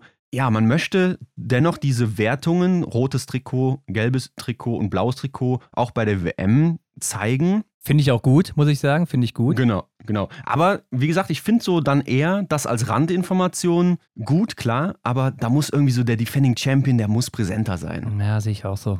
Aber gut, vielleicht machen sie es ja nächstes Jahr. Sie haben es ja bisher auch jedes Jahr geändert, ne? wenn Weltmeisterschaft war. Es gibt es seit Richtig, ja. 2021 und jedes Jahr sah das Trikot anders aus. Also so Ja. ganz einig sind sie sich anscheinend auch noch nicht. Ja, vielleicht sollte man da vorher mal ein paar Tests fahren, damit das dann am Ende auch mal Mhm. vernünftig aussieht. Ja, lass uns noch auf unsere beste Deutsche hier gucken. Franzi Preuß, Sechste geworden, also selbe Position dann wie im Sprint mit einem Fehler, also sehr gutes Schießergebnis. Ja, Und was dabei natürlich besonders ist, ist, dass Lisa Vitozzi auch mit einem Fehler hinter ihr gestartet ist oder zeitgleicher quasi. Mhm. Und Franzi trotzdem nicht dann aus Podest laufen kann, wie es Lisa Vitozzi konnte. Ja, das ist doch irgendwo dann erschreckend. Ne? Aber ja, da sind wir wieder beim Thema Laufzeiten. Sie hat hier die 14. Laufzeit, eine Minute 23 auf Anna-Maria Lampic. Ja, das ist, das ist sehr, sehr viel. Ne? Und sie ist dann damit die schnellste Deutsche. Also dieses Bild vom, vom schlechten Material, das zieht sich leider hier durch. Die mhm. ganze Woche, auch bei den Männern ist es ja derselbe Fall dann gewesen. Ich finde es dann aber trotzdem bemerkenswert, dass die Italiener es irgendwie wieder geschafft haben, das rumzudrehen, weil die hatten ja auch echt kein gutes Material. Und dann hier, vierte Laufzeit für Vitozzi. Also, was haben die anders gemacht? Die haben doch irgendein Mittel dann auf einmal gefunden. Ja, irg irgendwo werden sie vielleicht gespinst haben ne? oder irgendwo noch einen Notizzettel gefunden haben, was sie ausprobiert haben. Ich weiß es nicht, ne? aber auf jeden Fall ging es da in die richtige Richtung. Ja, das äh, kann man nicht anders sagen. Lou Monod habe ich ja weiter vorne gesehen, ne? ist nur siebte geworden, dann hier mit zwei Fehlern. Also da war vielleicht der Tank auch ein bisschen leer. Mhm, ja. Obwohl ein Tag Pause ja dazwischen war für die Damen, aber ja, wer weiß. Und dann Vanessa Vogt mit nur einem Fehler auch von 18 auf 15 vorgelaufen, 27. Laufzeit. Ja, Hendrik, und du wolltest es eben schon ansprechen, ne? Ja, da ist irgendwie was im Argen. Ne? Also sie, sie hat ja auch, ja, ihr kam ja auch die Tränen im Interview. Ne? Also ist, das, das muss ja eine Wut sein, dass es dann nicht mehr an ihr gelegen hat. Also sagen wir jetzt mal so unter uns gesagt, wahrscheinlich ja an den Ski, ne, so wie wir es jetzt hier deuten. Und es gab ja auch so einen kleinen Vorlauf im ARD-Stream. Da hatte dann Michael Antwerpes und Arndt und Erik zusammen dann auch Felix Bitterling zu Gast. Und der hat ja dann auch gesagt, naja, es kann jetzt gar nicht so klar äh, gesagt werden, dass eben die Athletinnen nicht in Form sind. Ne? Denn man kann einfach nicht die Form auf oder in den Schnee bringen, weil eben die Ski dazwischen sind. Ja, lass uns mal gerade bei Felix Bitterling bleiben. Also der hat sich ja auch sehr pessimistisch angehört da, ne? Also mhm. ähnlich so, wie ich das jetzt ehrlich gesagt auch sehe, weil die Bedingungen, ja, die bleiben ähnlich und ich glaube echt nicht, dass sich das nochmal rumdreht jetzt in dieser zweiten Woche. Also ja. ja. kritisch. Also da muss man vielleicht dann übers Schießen wirklich kommen. An einem guten Tag, gerade im Einzel kann das ja sein, in der Single-Mix-Staffel oder auch in der Staffel natürlich. Aber ja, ich glaube, es muss wirklich kälter werden, damit das hier wieder läuft für die Deutschen. Ja, ist schwierig. Also auch die anderen haben so einen großen Vorsprung, auch was, was, das Mentale dann angeht. Die haben Vertrauen ins Material, die Komponente, die die Athleten meist gar nicht kontrollieren können dann, ne? denn die sind eben auf die Ratschläge auch von den Technikern angewiesen. Die Auswahl, die wird ja da auch dann in einem System getroffen. Also sehr, sehr schwierig, da überhaupt jetzt nochmal die Kurve zu kriegen, kann ich mir vorstellen. Ja, und wie du schon sagst, also das frustriert ja auch selber dann irgendwo. Du kannst mhm. es dir ja vorstellen, wenn du zum Beispiel in Topform bist und dann einfach das nicht abrufen kannst, weil das Material es nicht hergibt und die anderen die einfach um die Ohren laufen. Ja, es ist einfach eine, eine bittere erste Woche hier auch für die Damen gewesen. Ich glaube, noch bitterer war es vielleicht für die norwegischen Damen. Die sind nämlich noch nie so schlecht in eine WM gestartet oder auch noch nie in Olympische Spiele so schlecht gestartet. Die hatten hier die beste ist hier, da haben sie sogar aus Spaß gesagt, die beste ist hier Lotte Lee aus Norwegen, aber die startet ja für Belgien, die ist aber Norwegerin, ist 20. geworden. Und mhm. dann haben wir Ida Lien auf der 30 als beste Norwegerin mit sechs Fehlern. Die war ja eigentlich auch noch ganz gut im Rennen, aber schießt dann auch stehend alles vorbei. Und das ist das große Problem bei denen. Die mhm. haben hier im Verfolger nur knapp über 50 Prozent stehend getroffen. Ja, das ist echt ungewöhnlich. Ich hatte ja auch Idalin schon fast äh, als kleine Favoritin gesehen, ne? als sie dann eben dann den Start bekommen hatte, den Startplatz von äh, Skogan übernommen hatte, habe ich gedacht, vielleicht äh, ist das Glück auch ein bisschen auf ihrer Seite und die reißt direkt was. Aber ja, auch im Verfolger ging es dann ja deutlich nach hinten. Wobei die ja läuferig top unterwegs ist, ne? Im Sprint eine ja. super Laufzeit gehabt, hier die sechste Laufzeit. Also da ist sie besser als jemals zuvor. Ja, aber dann am Schießstand, genauso wie Ingrid Landmark-Tandrevold, schießt alle ihre sechs Fehler stehend, 3-3. Und das ja, ja genauso im Sprint schon gewesen. Und das Verrückte ist, nur viermal war die beste Norwegerin außerhalb der Top 10 bei WM-Rennen und das war 2003, 2015, 2016 und 2017. Also nur viermal. Mhm. Und jetzt hier in zwei Rennen alleine schon. Ja, das geht auf jeden Fall auch in die Geschichte ein. Also das auf jeden Fall hat man einen neuen Tiefpunkt. Aber da kann man auch sagen, ey, zweite Woche kann nur besser werden. Ja, also ich glaube, das ist unfassbar schwierig in so einer Situation. Ähnlich wie die Deutschen dann das Problem mit dem Ski haben, das Problem der norwegischen Damen am Schießstand, ja, dass man das irgendwie ins Positive dreht, dass man eben so optimistisch bleibt und es eben noch viele Chancen gibt, eben eine Medaille zu holen. Ja, aber das, also der Blick nach vorne ist wirklich schwierig, glaube ich, in dieser Situation. Ja, und auch Janina Hettich-Walz wird 25. hier mit drei Fehlern, Sophia Schneider mit fünf Fehlern 37. Also ja, auch weiter ein gebrauchter Tag. Aber Hendrik, in der zweiten Woche kann sich natürlich auch alles wieder ändern bei den Damen. Vielleicht nicht mhm. unbedingt läuferig, aber an den Ergebnissen ja, vielleicht werden da auch irgendwie die Karten neu gemischt. Ich will auch jetzt einfach optimistisch bleiben, dass da noch mal ein bisschen was geht. Und ja, schauen wir uns das natürlich dann auch wieder an. Aber die Herren, die waren ja auch mit dabei. Ne? Die haben ja auch um Medaillen gekämpft. Und ja, der erste Kampf ging ja schon ordentlich los. Ne? Also der Sprint, der stand für die Herren an. Ach, und ja. boah, besser hätte es ja schon eigentlich gar nicht starten können. Ich finde schon gar keine Worte dafür. Ja, also was für ein Wahnsinnssprint hier. Wo fängt man an? Wo fängt man an? Wo hört man auf? Das ist unglaublich gewesen. Johannes Tingesbö sah doch schon aus wie der sichere Sieger hier mit Startnummer mhm. 26. Ja, relativ früh, würde ich sagen, ins Rennen gegangen. Aber dann kommt hier noch Stühlerholm Lagreit um die Ecke. Hatte ich eine Gänsehaut bei diesem Zieleinlauf. Also wie er da auch alles aus sich rausschreit, als er die Ziellinie überquert und sieht, dass er gewonnen hat. Ich glaube, das ist schon jetzt einer der WM-Highlights. Ja, gehe ich mit dir. Das ist wirklich was sowas habe ich mir auch schon, also sowas habe ich mir wirklich gewünscht, ne, dass man so ein Fernduell sieht, dass es jetzt gerade die beiden auch trifft. Ne? Johannes und Stühler, unfassbar, wenn man an letzte Saison denkt, dass ja, Stühler sich da vielleicht auch ein bisschen für recht. Ne? Ich ja, glaube, ja. das hat ihm auch richtig gut getan für die letzte Saison. Aber ähm, lass uns mal bei dem Rennen bleiben auch genial, wie das überhaupt begonnen hat. Auch dass es da diese Regel gibt, dass nur drei Starter einer Nation in die erste Startgruppe dürfen. Ist das richtig? Äh, ja, das ist aber meistens immer so, ne? Ja, ja klar, das, aber das, das ist immer so, auch im Weltcup ganz normal. Ähm, aber klar, es wollen natürlich alle in die erste, weil kann man sich ja vorstellen, dass die Bedingungen, dass die Strecke hinten raus dann eben schlechter wird, weil eben schon viele Leute drüber gelaufen sind. Und deswegen wollen natürlich alle vorne mitspielen, geht aber nicht. Und das hat ja erst diese Spannung überhaupt erzeugt, auch fand ich. Ja, wobei man muss ja sagen, also klar, das hat natürlich jeder vorher so gedacht, dass die Strecke hinten raus schlechter wird oder werden kann. Aber wenn man sich dann mal die Startnummern anguckt und dann auch so ein bisschen in die Laufzeiten reinguckt, mhm. dann siehst du ja doch relativ hohe Startnummern auch da oben. Oder man hat es ja auch gesehen, Stühler ist ja, ja fast eine Viertelstunde nach Johannes Dingsbö gestartet. Mhm. Und er hat ja dann trotzdem auf der Schlussrunde noch für diesen Punch gesorgt. Er war ja zwischenzeitlich mal kurz hinter Johannes Dingesbö und ist dann im Ziel eben nochmal fast vier Sekunden vor ihm. Also wie er das mhm. nochmal rumgedreht hat, keine Ahnung. Aber das heißt ja, und das hat man, glaube ich, auch immer wieder gesehen, dass man trotzdem hinten raus auch noch gut was rausholen konnte, also die Strecke gehalten hat. Und ich glaube auch ein guter Indikator dafür ist Wettle Schorster Christiansen, der ja auch sehr mhm. groß und schwer ist und trotzdem die dritte Laufzeit hier hat am Ende und auch noch zu Bronze laufen kann damit. Guter Punkt, ja. Habe ich gar nicht so drüber nachgedacht. Aber ja, das war doch einfach unfassbar. Also diese Schlussrunde von Stühleholmer Greit, also wie der da angegangen ist. Aber ich fand auch, es waren auch ganz viele andere Emotionen mit in dem Rennen. Du hast ja angesprochen, wie er dann da noch aus sich rausgegangen ist, da nach dem Ziel, wie er da rumgeschrien hat. Da denke ich mir immer, ey, du hast dir jetzt hier die Lunge aus dem Hals gelaufen, wirklich. Also kann ja gar nicht mehr viel Energie drin sein. Ja, ich glaube, du hast so viel Adrenalin dann im Körper, dass dann freigesetzt wird. Also da geht es, glaube ich, richtig ab. Genau, glaube ich auch. Also da sind diese 10% extra wahrscheinlich, die man dann einfach bringen kann, ne? Durch diese ja. Freude und so, das ist unfassbar. Also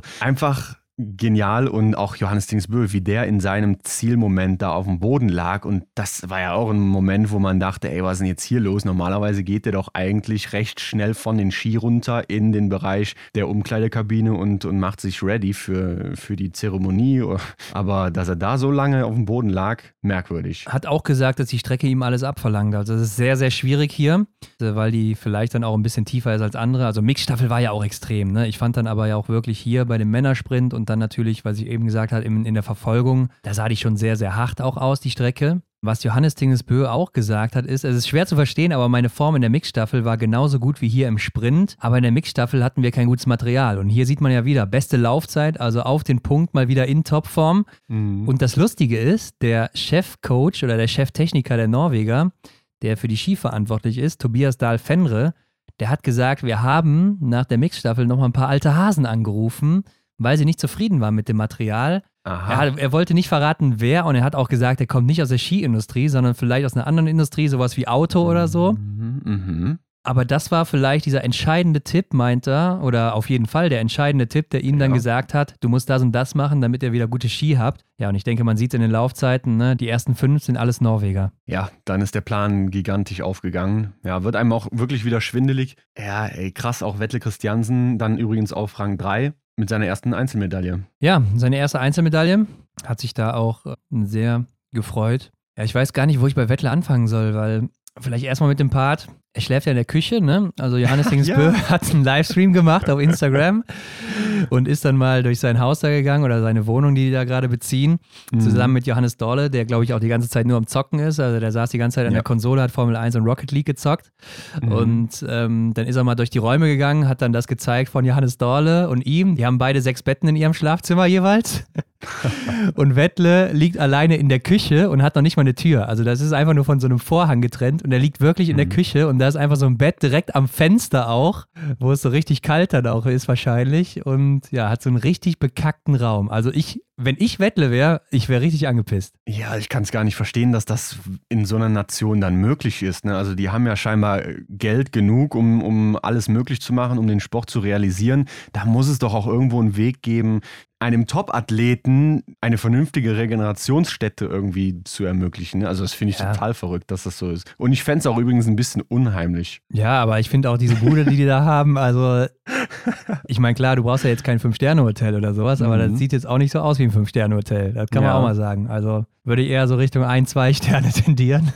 Ich meine, es ist ja auch eher ein Apartment, aber ja, keine Ahnung. Das ist schon, finde ich schon krass. Und dann da eine Weltmeisterschaft zu verbringen. Ja, es sind ja auch nicht mal nur zwei Nächte oder so, sondern wirklich auch zwei ja, Wochen, eben. die man da verbringen muss.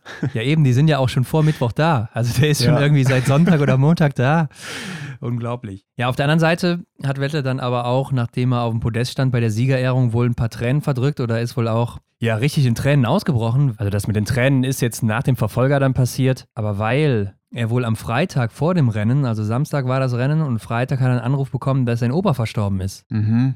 Und ihn hat das wohl sehr mitgenommen, weil sein Opa wohl auch noch nicht verstehen konnte, irgendwie am Mittwoch, dass Wettle nicht in der Mixstaffel eingesetzt wurde. Okay. Und ihn dann natürlich gerne gesehen hätte. Und das ist natürlich jetzt auch hier dann seine erste WM-Medaille. Und da hätte er sich natürlich gewünscht, dass er das auch noch sieht. Und er hat es ja dann nicht mehr mitbekommen. Also es war genau einen Tag zu spät. Ja, und ich glaube, das ist schon wirklich eine bittere Story. Das ist echt eine bittere Story. Ich wollte gerade schon sagen, ähm, ja, das mit der, mit der Bettgeschichte da ist auch eine nette Side-Story, ne, wo man drüber lachen kann. Aber ja, dass es ihn dann auch auf der Hinsicht so emotional auch trifft, boah, das ist hart. Auf der anderen Seite muss man wirklich sagen, sein Opa ist 97 Jahre alt geworden. Also Hut auch ab. eine Leistung. Vielleicht hat er auch ein bisschen was von den Genen abbekommen. Bleibt im Biathlon noch ein bisschen länger treu als, ja. als so der Normalsterbliche. Nein, aber natürlich eine bittere Situation für ihn und sicherlich hat er dann auch für seinen Großvater diese Bronzemedaille hier gewonnen an dem Tag. Bestimmt. Aber der erste Nicht-Norweger, Ron, ist jetzt hier mal ein Franzose, Eric Perrault auf Rang 4. Der schießt nur einen Fehler und ja, überrascht mich auch ein bisschen auf der Loipe. Sechste Laufzeit hat er hier. Ja, war in der Mixstaffel ja auch schon überragend, haben wir ja eben mhm. gesagt. Und ich finde es einfach krass, wie er durchstartet. Ne? Er ist 22 Jahre alt. Also ich habe mir auch mal so ein paar andere große Namen angeguckt, Martin Foucault oder so, was der so für Ergebnisse in seinen ersten Jahren hatte, war auch in einem ähnlichen Alter unterwegs wie Eric Perrault. Also man sieht schon so ein paar Parallelen. Ne? Ich denke, Eric Perrault, ich gebe dir noch ein, zwei Jahre oder so, dann startet er langsam so richtig durch. Ja, mir ist auch im Verfolger aufgefallen, da gab es ja dann auch wieder die schöne Starteinstellung, wo die Kamera dann eben die Athleten eingefangen hat. Da habe ich gedacht, ja, er ist auch so ein, irgendwie hat da was, was Cooles. Also er ist so ein cooler Typ irgendwie auch. Habe ich so zumindest den Eindruck so von außen. Ja, und er hat ja jetzt auch hier schon die zweite Range-Time in dem Alter. Also der haut ja auch die Dinger weg. Ich meine, das haben wir auch schon ja. vor zwei Jahren oder so. Ich glaube, als wir mal in Antolz waren bei der Staffel gesehen, ne, mhm. ne, wo er noch total mhm. eingegangen ist auf der letzten Runde und von Lukas Fratscher und so weiter überholt wurde. Stimmt, ja, ich erinnere mich. Und jetzt guck mal, wo er jetzt ist und trotzdem ja. immer noch so Serien feuert er raus. Und ich glaube, er ist auch ein richtig cooler Charakter, der mit so Druck ja. und so auch gut umgehen kann. Also, mhm. ja, mein Hot Take, der wird in den nächsten ein, zwei Jahren richtig hart durchstarten und oben mitmischen. Und ich glaube auch, dass jemand wie Campbell Wright, der hier auch Elfter geworden ist, der ist auch 21, der wird auch irgendwie immer besser. Ist er jetzt mittlerweile auch äh, für die US-Amerikaner am Start, der Neuseeländer. Mhm. Ich glaube auch so ein Mann für die Zukunft. Ja. Und das wäre natürlich auch cool, weil ich glaube, der ist auch ein funny Guy. Und wenn die USA mal wirklich jemanden hat, der oben mitspielt mhm. im Biathlon und dann auch regelmäßig da Medaillen abräumt, Podeste holt und dann aber noch einen Charakter hat. Also ich glaube, dann kannst du auch als Biathlon langsam so die USA reinwandern. Hm, ja, in Amerika groß werden, ne? dass man da, ja. Also da holst du halt richtig viele Menschen dem, mit ab. Dem Super Bowl die Bühne stiehlt, ne? Also so kannst du vielleicht ein bisschen internationaler werden dann auch. Ja, ich weiß, was du meinst, ja. Ähnlich wie mit äh, Michaela Schifrin, ne? So heißt Genau, ja. Da gibt es natürlich auch noch Lindsey Vonn und sowas oder noch ein paar andere Abfahrtsspezialisten aus den USA. Ja, Aber genau. klar, die haben das natürlich riesig gemacht, Alpinsport. Ja, es lohnt sich auf jeden Fall, den mal zu beobachten. Ich glaube auch, äh, das war eine sehr gute Entscheidung, dass er den Schritt gemacht hat, eben für die USA zu starten und kann sich da jetzt entwickeln. Und das sieht ja echt so aus. Ne? Also er hat mich ja auch in Rupolding schon mal überrascht. Schauen wir mal, was wird, wie Michael Reuch sagen würde. Aber ey, Top 10, guck mal da mal rein. Ja, da hast du hier deine fünf Norweger. Klar, wie könnte es Mhm. anders sein? Dann hast du die beiden Schweden, Sebastian Samuelsson, Martin Ponzilo-Oma, Eric Perrault haben wir schon angesprochen. Und dann hast du Canton Fillon-Maillet und Emilien Jacquelin. Also drei Franzosen insgesamt. Also erstmal große Namen, die man da oben auch erwartet, aber auch die Nationen, die du dann da erwartest. Und auch immer die, die sich meistens durchsetzen. Nur Mhm. Deutschland fehlt. Ja, und das ist der bittere Beigeschmack des Sprints. Also Benny Doll wird hier 13. bester Deutscher mit zwei Fehler, 11. Laufzeit. Kann er besser, kann, kann er alles besser. Ne? Und da sind wir auch beim Thema, äh, was uns heute echt lange beschäftigt, eben das Material. Aber auch Johannes Kühn mit einem Fehler 14. Philipp Navrat mit einem Fehler 16. Das kann nicht sein. Also Mhm. jemand, der schon einen Sprint gewonnen hat in diesem Winter, Philipp Navrat, der da auch schon zweimal auf dem Podest war, das kann nicht sein, dass der mit einem Fehler dann nicht in der Lage ist, dahin zu laufen. Ne? Der ist sicher in Topform. Der war in der Mixstaffel ja auch super stark. Und dann irgendwie zwei Tage später klappt es nicht mehr oder drei Tage. Genau, habe ich ihn ja auch gelobt, dass er da mit dem Johannes so gut mitgehalten hat, mit dem, mit dem Johannes Dinsbö. Das ist echt kurios. Also brauchen wir, glaube ich, auch gar nicht weiter drauf rumzureiten. Haben wir jetzt genug gemacht mit dem Material. Da muss jetzt in, der, in den nächsten ein, zwei Tagen auf jeden Fall eine Lösung her. Am besten ja schon heute, ne? denn morgen geht es ja schon weiter. Schauen wir uns gleich mal an. Aber ein ähnliches Trauerspiel ist ja auch bei Tommaso Giacomel zu sehen mit einem Fehler nur 15. Lukas Hofer mit null Mhm. Fehlern 18. Der war in Antolz auch noch läuferig top unterwegs. Also, ja, ich, ich meine, bei den Italienerinnen haben wir es eben schon angesprochen, so, das läuft nicht, ne? Das läuft einfach nicht bei denen. Nee, echt komisch. Also Philipp Horn, lass uns die deutsche Auswahl noch komplettieren. Philipp Horn wird dann 25. sagt auch, das war der schlechteste Sprint, den ich überhaupt irgendwann mal angeboten habe. Gerade bei einer WM dann, ne? Also, dass das dann so zusammenkommt. Ich habe ja letzte Woche auch noch angesprochen, dass wir da im letzten Winter 22, wenn wir Johannes Tingesbö mal ausklammern, weil der war natürlich in der eigenen Liga unterwegs, 22 Männer unter einer Minute hatten in den Laufzeiten. Und diesmal mit Johannes Tingesbö sind es sogar nur neun. Also da siehst Ja. du einfach, wie tief und hart die Strecke diesmal ist. Und du siehst es ja Mhm. auch an der Zeit dann. Die Gesamtzeit ist natürlich deutlich höher als im letzten Jahr. Dazu dann eben noch das Flur, was fehlt. Also es wird natürlich auch für die Athleten dann immer anstrengender, hier zu laufen. Und wo wir gerade bei Bö sind, Taje Bö, Hendrik ist ja nur Sechster geworden. Und Anna Mhm. hatte auch einen interessanten Hottake zu ihm. Hey, also mein Hottake für die nächsten WM-Rennen ist ja, dass Tarebö in jedem Rennen, in dem er antreten wird, auf dem Podest steht. Und davon ergatterte er sich mindestens drei Goldmedaillen. Danke! Tja, kann man schon mal sagen, ist leider nicht gelungen, ne? Knapp vorbei Mhm. zweimal. Ja, leider, aber hey, ich meine, das ist gar nicht so schlecht gesagt von ihr, ne? Denn Ja. wie der Mann noch unterwegs ist, unglaublich. Also vielen Dank, Anna, erstmal dafür. Ähm, ich finde auch, der Hottake ist echt ein guter gewesen. Und Mhm. ich meine, wenn man sich die Saison anguckt, er ist Dritter im Gesamtweltcup, gar keine Frage, wäre das sicher ihm zuzutrauen. Aber gut, in jedem Rennen wird er nicht mehr auf dem Podest stehen, das ist schon durch. Dreimal Mhm. Gold, also Einzel. Single Mix wird er wahrscheinlich nicht starten. Ja. Staffel dann noch und dann auch noch den Massenstart. Also da müsst ihr jetzt in den beiden Einzelrennen abräumen und dann in der Staffel. Staffel natürlich ein safes Gold, würde ich fast sagen. Kann man sich gut vorstellen, bei den anderen Einzelrennen, also der Massenstart und der Einzel, da haben natürlich auch andere Leute Bock auf die Goldmedaille, wie du dir auch vorstellen kannst. Also Klar. da ist er nicht alleine und das ist echt heiß umkämpft. Also wir sind auf jeden Fall in den nächsten Tagen schlauer. Ja, aber auch hier in Sebastian Samuelsson, ne? mit zehn Treffern wird er am Ja. Ende nur Fünfter. Der war auch nicht zufrieden mit seinem Ski, hatte auch ein bisschen rumgemosert, war sehr zufrieden mit dem Rennen, aber eben nicht mit dem Ski. Philipp Horn hast du eben schon angesprochen. Und da meinte Chris ja auch noch was zu. Hi, ihr zwei, ist der Chris aus München. Erstmal vielen Dank für euren Podcast, höre ich wirklich super gern an. Und mein Hottake für die WM ist, dass Philipp Horn im Sprint starten darf, null schießt und den Sprint auch gewinnen wird. Ja, vielen Dank, Chris, äh, aus München, aus dem Auto anscheinend. aber ja. Ich meine, Ja. ich hatte auch so ein bisschen die Hoffnung darauf, ne, dass er es vielleicht schafft. Oh, wirklich? Er war läuferisch ja echt Boah. gut unterwegs und das wäre halt Mhm. wieder echt so ein Märchen gewesen. Ja klar, aber ich meine, nachdem man auch schon wusste, so das Material läuft nicht, das wusste Chris vorher noch nicht so, Ja. war eigentlich klar, das wird hier sicher nichts geben. Ja, ich hätte es mir natürlich auch gewünscht, ne? Also, und nach den Leistungen in Lenzer Heide da bei dem Sprint, wo er so gut ja, war, ja. ist das auch äh, völlig gerechtfertigt, sowas anzunehmen. Aber ja, das, ja, ich denke halt immer noch an die anderen Charaktere, die da sind. Und dann muss man echt sagen, so bei denen muss es dann halt auch echt nicht gut laufen. Und ja, das ist halt sehr gering, dass das der Fall ist. Wir hatten übrigens einen richtigen Call letzte Woche gemacht, dass man null oder einen Fehler fürs Podest braucht. Und so war es bei Männern und Frauen. Ne? Also beide, also jeweils siehst du niemanden mit zwei Fehlern da vorne. Der erste ist dann hier Tajebö vor Johannes Daule Schäftal. Damit unseren Call bestätigt aus der letzten Woche. Mhm. Und damit gehen wir doch direkt mal rüber in den Verfolger der Herren, Hendrik. Ja. Beziehungsweise lass uns auch noch mal kurz den Sprint mitnehmen, denn da ist mir was Geiles aufgefallen an dieser mhm. Übertragung. Und das hast du sicher auch gesehen. Die hatten eine Drohne auf der Strecke. Die sind dann damit ab und zu mal Athleten hinterhergeflogen, was ich ziemlich nice fand. Mhm. Und das hätte ich mir ja richtig gerne bei diesen Verfolgern hier gewünscht, aber da kam es dann nicht mehr. Ja, ist dann vielleicht auch ein bisschen zu kriminell mit dem Mann gegen Mann, Frau gegen Frau Format. Ich weiß nicht, aber. Also die war schon weit weg und relativ hoch dann ja auch. Also ich fand jetzt nicht, dass sie da irgendwen hätte gefährden können. ja. Stimmt auch wieder. Aber ja, das ist dann einfach mal so ein neuer Einblick, ne, den man da bekommt.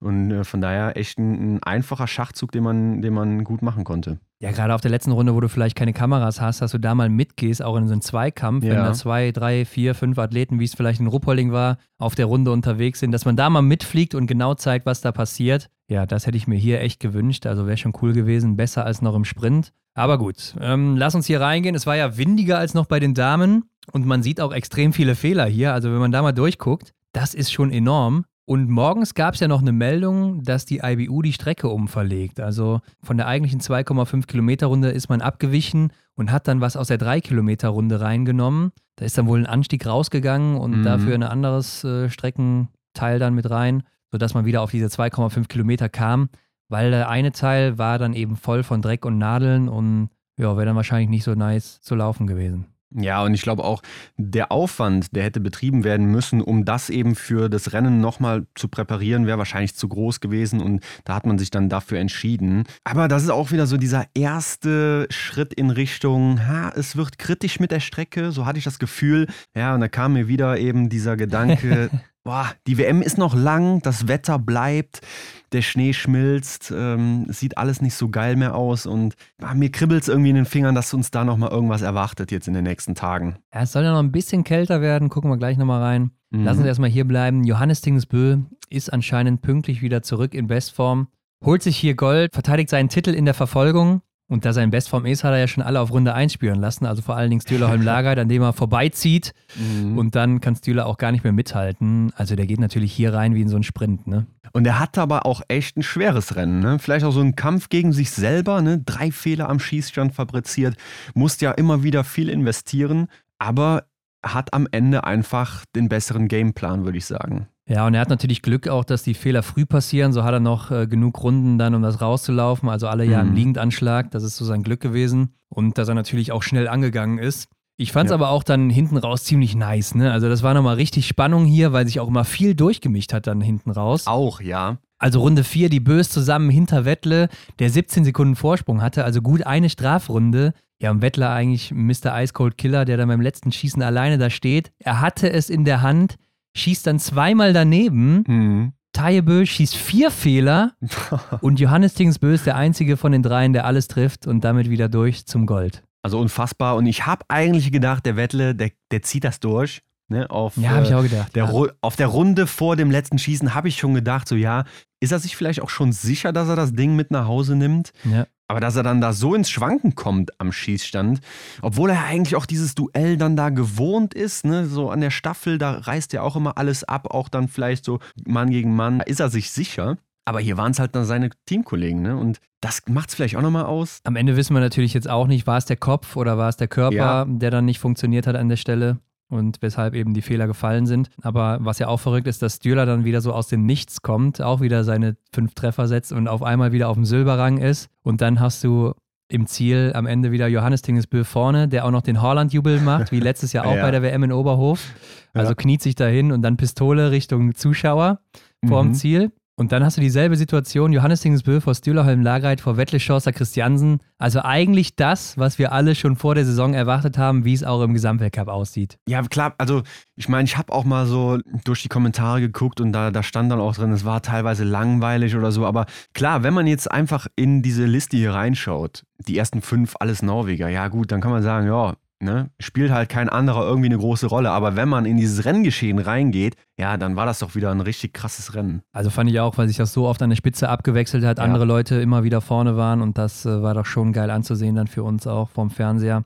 Und man wusste halt auch bis zum letzten Schießen nicht, wer sich die Medaillen holt. Klar ist es schöner, wenn man das hat wie in Ruppolding, wo dann da fünf von den Besten auf der Schlussrunde unterwegs sind und alle bis zur Ziellinie kämpfen. Mhm. Aber wie oft hast du das im Biathlon? Also das ist ja wirklich auch sehr selten. Ja, und ich glaube auch, Johannes Dingesbö hat sich selten über so einen Sieg gefreut. Ne? Also Konnte man auch gut beobachten. Also wirklich, ich meine, für ihn gehört das Siegen ja auch zur Selbstverständlichkeit. Und er war ja nicht zufrieden mit seiner Silbermedaille im Sprint. Und hier hast du gemerkt, also der wollte eigentlich im Sprint war ihm schon klar, er hatte ja auch selber gesagt, er hatte dieses Siegesgefühl an dem Tag. Und äh, du hast gemerkt, er wollte diesen Sieg. Und deshalb war das hier wahrscheinlich dann ja diese Antwort auf den Tag zuvor und diese Revanche. Und jetzt hat er seine Goldmedaille. Wobei ich fand auch so, wo er sich dann auch ein bisschen hat Zeit gelassen, ähnlich wie Julia Simon zuvor, ne? Und da habe ich bei Julia Simon, wollte wollte ich noch gerade sagen, wie viel Zeit die sich gelassen hat da, ne? Bleibt ja fast stehen bei den, bei den äh, Betreuern. Da habe ich gedacht, Ja. also, ja, du hast zwar Zeit, aber Aber die hatte eine Minute 15 Vorsprung oder sowas. ja, also ich weiß nicht, ob ich das machen würde. War schon, war Naja, schon zurück sehr, zu sehr den Herren. dominant. Genau, zurück zu den Herren. Ja, für Tajebö war es sehr bitter, der hier dann am Mhm. Ende Fünfter wird, weil er natürlich beim letzten Schießen seine einzigen vier Fehler schießt in dem Rennen und damit ja alles aus der Hand gibt. Ja, du hast es ja im Ziel gesehen, wahrscheinlich auch, wo er dann Mhm. direkt nach dem Ziel an die Bande ist, Kopf runter. Johannes musste ihn trösten, weil ich kann mir auch vorstellen, es ist hart, ne? Wenn du es so in der Hand hattest und vielleicht klar. ist es die letzte Chance gewesen auf Gold, weil vielleicht weiß er insgeheim schon, es ist seine letzte Saison. Mhm. Ja, und dann hast du das so aus der Hand gegeben, so nah kommst du vielleicht nie wieder ran. Dann wird dich das vielleicht nicht nur ein, zwei Tage verfolgen, sondern vielleicht sogar für den Rest deines Lebens. Könnte sein, ja. Aber der Taille, der hat auch schon in anderen Rennformaten nochmal einen rausgehauen. Von daher sehe ich da jetzt, oder reden wir nächste Woche vielleicht nochmal drüber. Ja, stimmt. Wenn er dann seine drei Goldmedaillen geholt hat. Aber gut, lass uns weitergehen. Ähm, die Schweden dann mal wieder hinter 6 und 7. Samuelsson und Ponzile Oma. Endres Dremsheim macht auch ein sehr starkes Rennen, ist isoliert hier der zweitbeste. Aber überrascht haben mich am meisten Fabian Kloth hier auf der 10. Der macht das beste Rennen des Tages mit 20 Treffern. Im Sprint noch drei daneben gesetzt. Und Ja. Lukas Hofer hier auch wieder alles getroffen, genauso wie im Sprint. Also der hat noch keinen Fehler geschossen in den Einzelrennen. Der wird hier Neunter und ist isoliert der viertbeste. Ja, läuferig Zwölfter. Hätte ich auch ein bisschen mehr von ihm erwartet, aber ja, ich bin mir nicht so sicher, wie das Material bei den Italienern eben gerade ist. Ich glaube nicht so gut. Trotzdem sicherlich ein gutes Ergebnis. Aber auch hier wieder bei einer WM hast du nichts von einem neunten Platz. Du hast es vielleicht für das eigene Gefühl, du weißt, du kannst es wieder, du hast es drauf, aber das bringt dir am Ende gar nichts. Ja, ich denke auch. Lukas Hofer pusht das wahrscheinlich schon, aber ist ja auch ähnlich so die Thematik wie bei Franzi Preuß dann. Die wird zweimal Sechste in den Einzelrennen, die wir bisher gesehen haben. In einem normalen Weltcuprennen hätte man gesagt, geil, sie ist oben mit dabei, Top 6. Da so kann es weitergehen. Hier bei den Medaillen, bei der WM, ja, da juckt dich der sechste Platz nicht. Klar, es gibt ein bisschen mehr Preisgeld, das ist schön und gut. Obwohl, der hat ja noch so einen geilen Stein bekommen, ne, der so leuchtet. ja, genau. Hat sie jetzt zwei Ja. von, ja. Ja, kann man, ja, ja. gut, ob man sich den irgendwo hinstellt. naja. Auf die Fensterbank oder so. Kann Ja. man dann schön, wenn es dunkel ist, zu Weihnachten oder so anmachen, damit die Leute das von draußen sehen. Ja, lustig aber auch, dass wir ja vorher noch ein Reel gebracht hatten auf Instagram, wo wir gesagt hatten, dass Emilien Jacquelin Johannes Dingesbö voraus ist, weil er Mhm. schon zwei Weltmeistertitel in der Verfolgung hat und Johannes Dingesbö erst einen. Ja, und das äh, wollte Johannes Dingesbö sich vielleicht auch nicht gefallen lassen und hat dann direkt nachgezogen hier. Ne? Und wir sind jetzt gleich auf, was das angeht. Und haben sogar beide ja auch diesen Verfolgungstitel jetzt verteidigt mal. Mhm. Ja, gut, dass wir Johannes nochmal darauf aufmerksam gemacht haben. Also Jacquelin 2021, also 2020 und 2021 verteidigt und Johannes Dingesbö eben jetzt. Aber für den Franzosen ist das Rennen ja auch schon früh vorbei. Ne? So hatte man zumindest den Eindruck. Drei Fehler im ersten Anschlag. Ja, stell dir vor, hätte Stöhler so agiert, wie man eigentlich es gewohnt ist von Emilien Jacquelin, ähm, dass er dann eben rausnimmt oder einfach nicht mehr so den Mumm hatte. So kommt es einem ja immer vor. Dann wäre Stöhler auch nicht auf Rang 2 gelandet. Also, das ist ja auch mal wieder so ein Charakter des Biathlons, dass man einfach immer weitermachen muss. Ne? ja, auf jeden Fall. Und Jacquelin, der hatte ja dann noch einen kleinen Crash mit Jesper Neling, glaube ich, war es. Genau, und Jesper Nelin hat dafür sogar eine Zeitstrafe bekommen von einer Minute. Mhm. Wenn du mal im Datacenter guckst hier, wo wir unsere ganzen Daten hernehmen, da siehst du nämlich so eine kleine Glocke da auch. Und Ja, da genau. steht eine Minute für Fair Play Violation, also Fair Play Verletzungen. Und äh, Jacquelin hatte natürlich Vorfahrt. Also der, der vorne ist im Rennen, Jacquelin kommt raus aus der Strafrunde. Das heißt, er ist vor Nelin, weil Nelin läuft rein. Wie, wenn er auf die Strecke kommt, ist Jacquelin dann eben vor ihm. Mhm. Somit hat Jacqueline dann Vorfahrt und Nelin ist einfach reingerasselt und er ist wohl auch im Sprint schon mit Benedikt Doll zusammengeknallt. Ja, das habe ich gar nicht so gesehen. Hab aber nicht ja, gesehen. das mit, mit Jacqueline jetzt hier schon. Ja. Ähm, Ich glaube, mit Doll war es auch nicht so heftig wie jetzt hier. Aber Jacqueline hat ja dann auch den Kopf geschüttelt und ich meine, wie halt ist, ne? ja, so ein bisschen auch den Arm gehoben, so nach dem Motto: Ey, Shiri, hast das nicht gesehen? Gib dem mal gelb oder so. Ja, ne? Wirklich, wirklich so. Ich habe direkt an den Fußball gedacht. Ist wirklich so gewesen, ja. ja, gut. Komm, lass uns noch kurz über unsere Deutschen hier reden. Ja, hatten nicht so guten Tag, wie auch die ganze Woche schon. Also wir können Ja. uns einfach nur wiederholen an der Stelle.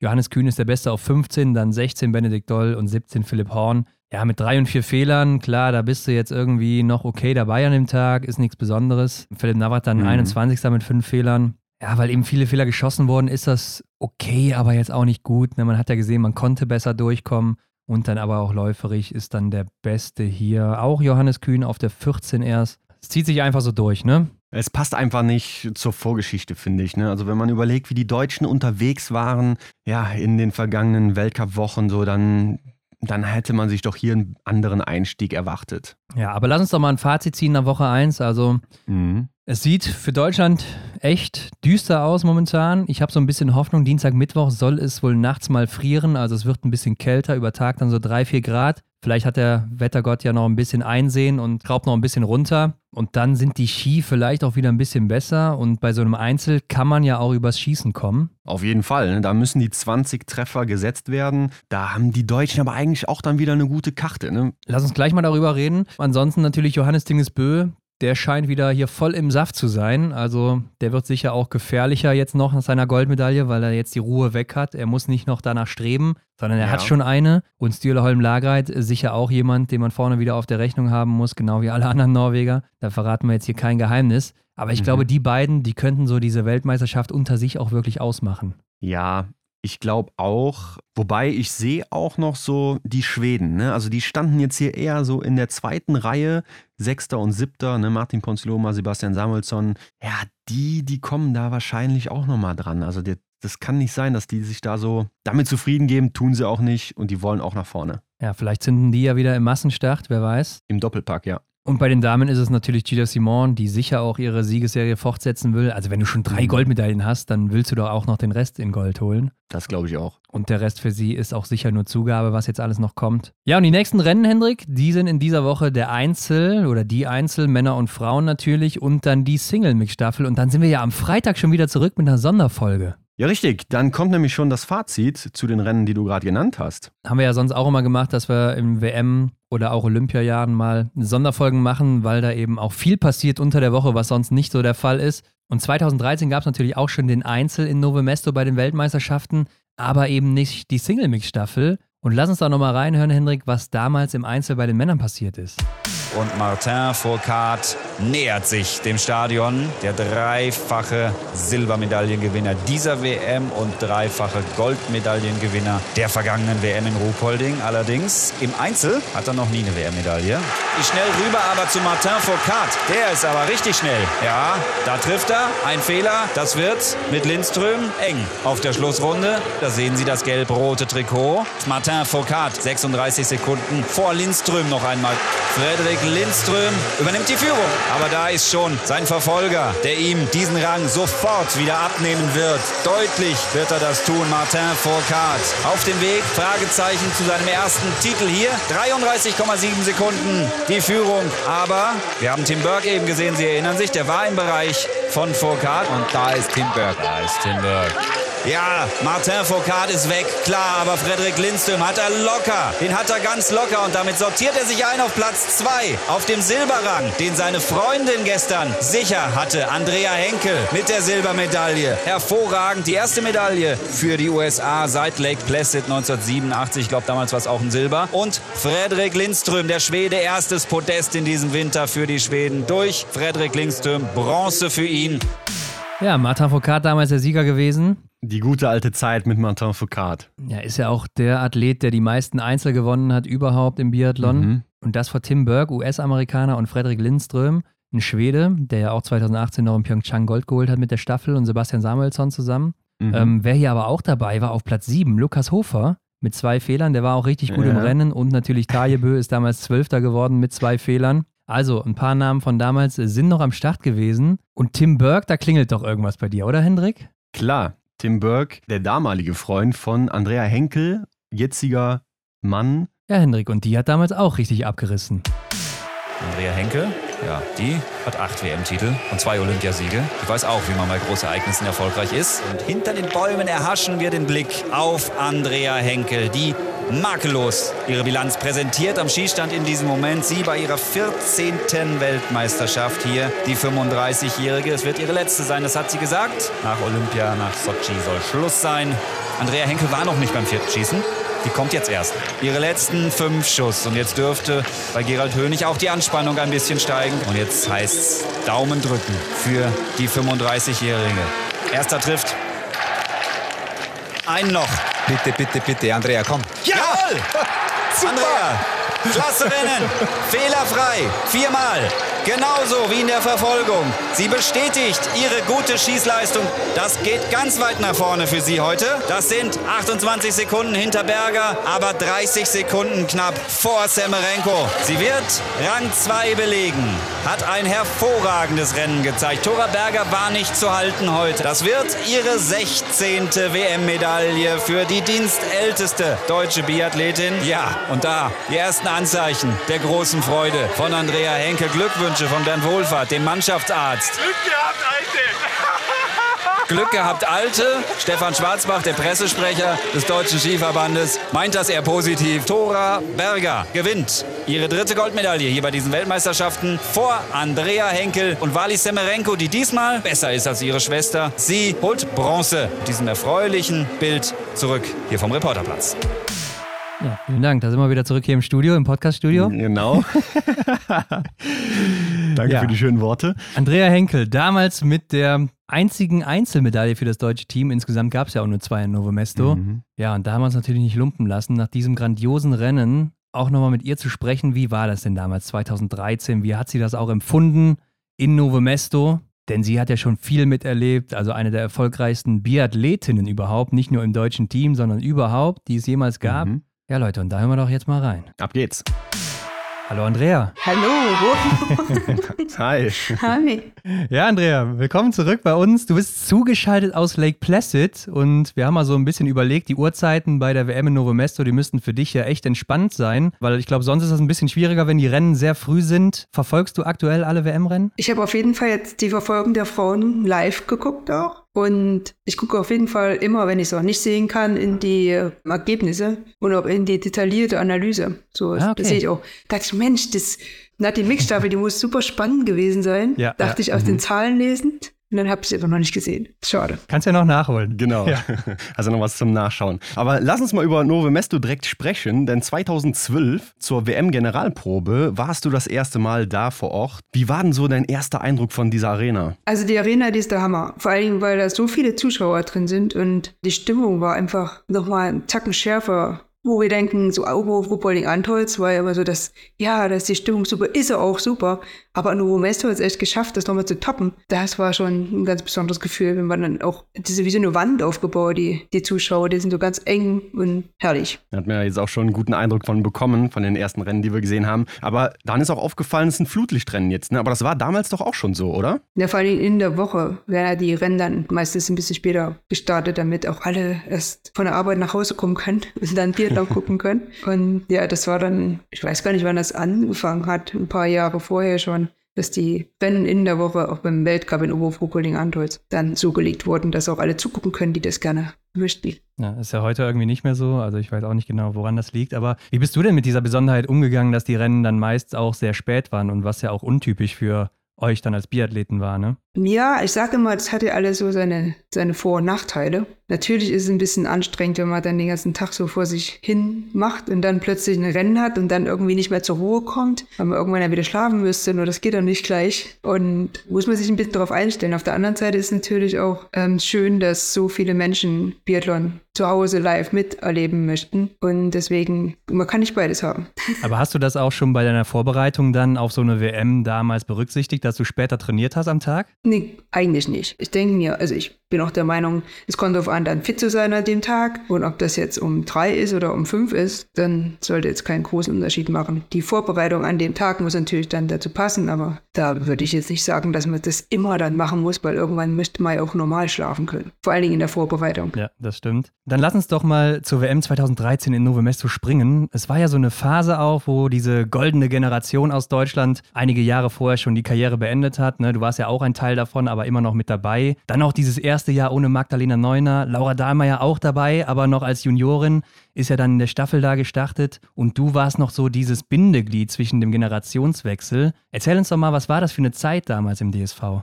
Also ich fand es, wie gesagt, eine sehr schöne WM von der Stimmung. Es war natürlich schade, dass wir da jetzt nicht so zuschlagen konnten, wie wir das wollten. Und also im Prinzip, heute habe ich auch an diese Verfolger gedacht, weil heute das Verfolgungsrennen war. Ja. Und da bin ich ja, ich weiß gar nicht mehr, was ich im Sprint war, 35. oder sowas. Und dann auf sechs vorgelaufen. Also das Rennen an sich war ja schon ein Medaillenrennen, aber es zählt dann in dem Moment nicht viel, weil der, die Startposition ihm zu weit weg war. Und das geht dann in so einem Rennen unter, wenn dann wirklich von hinten so eine, so quasi eine Medaillenposition eigentlich im Rennen war, aber dann nicht, nicht tatsächlich stattgefunden hat. Und deswegen äh, dachte ich dann schon im Einzel, jetzt ist eine Chance. Ich weiß nicht, ob ich die Chance dann nochmal bekomme, weil zu dem Moment wusste ich auch schon, dass meine letzte Weltmeisterschaft. Ja. Und das war dann schön, dass es dann tatsächlich geklappt hat mhm. im Einzel. Bei der Staffel war es natürlich, da war ich eher so, ich war ja die Schlussläuferin und die Laura hat dann ein super Rennen gemacht und gleich, ich glaube, das erste sogar übergeben. Und ähm, das war alles sehr knapp. Und ich weiß, ich war in der zweiten Runde und war hinter jemandem. Ich weiß nicht mehr, wer das war. Und das war so eng. Und irgendwie war dann immer alles in der Kurve und ich kam irgendwie nicht vorbei. Und ich dachte mir, jetzt laufe einfach mal zu, die kommt von hinten. Und ja, und dann kam sie auch. Ja, ja, ja. Und dann ja, bin ich jetzt nicht so der Sch Schlusssportler und das kam uns dann, wurde uns dann leider zum Verhängnis. Und dann war es zwar ein sehr spannendes Rennen mit fünf äh, Nationen auf der letzten Runde, die um die Medaillen gekämpft haben, aber eben, äh, meine Sprintfähigkeiten haben nicht dafür gereicht, dass eine davon für Deutschland war. Ich habe mich dann auch super schlecht gefühlt. Also ich habe mich dann auch super schlecht gefühlt und dachte mir, ob ich dann in dem Massenstart danach, ob, ich, ob das okay ist, wenn ich da jetzt wieder eine Leistung bringe quasi. Ja, okay. Mhm. ja, auf dein Highlight gehen wir natürlich gleich noch ein, aber jetzt bezogen auf diese Medaillenausbeute generell, ne, war das ja wirklich die schlechteste deutsche WM seit 36 Jahren. Und war das denn für dich auch schon so abzusehen, dass das damals so kommen könnte, wie Ron jetzt gerade eben schon diesen Generationswechsel beschrieben hat?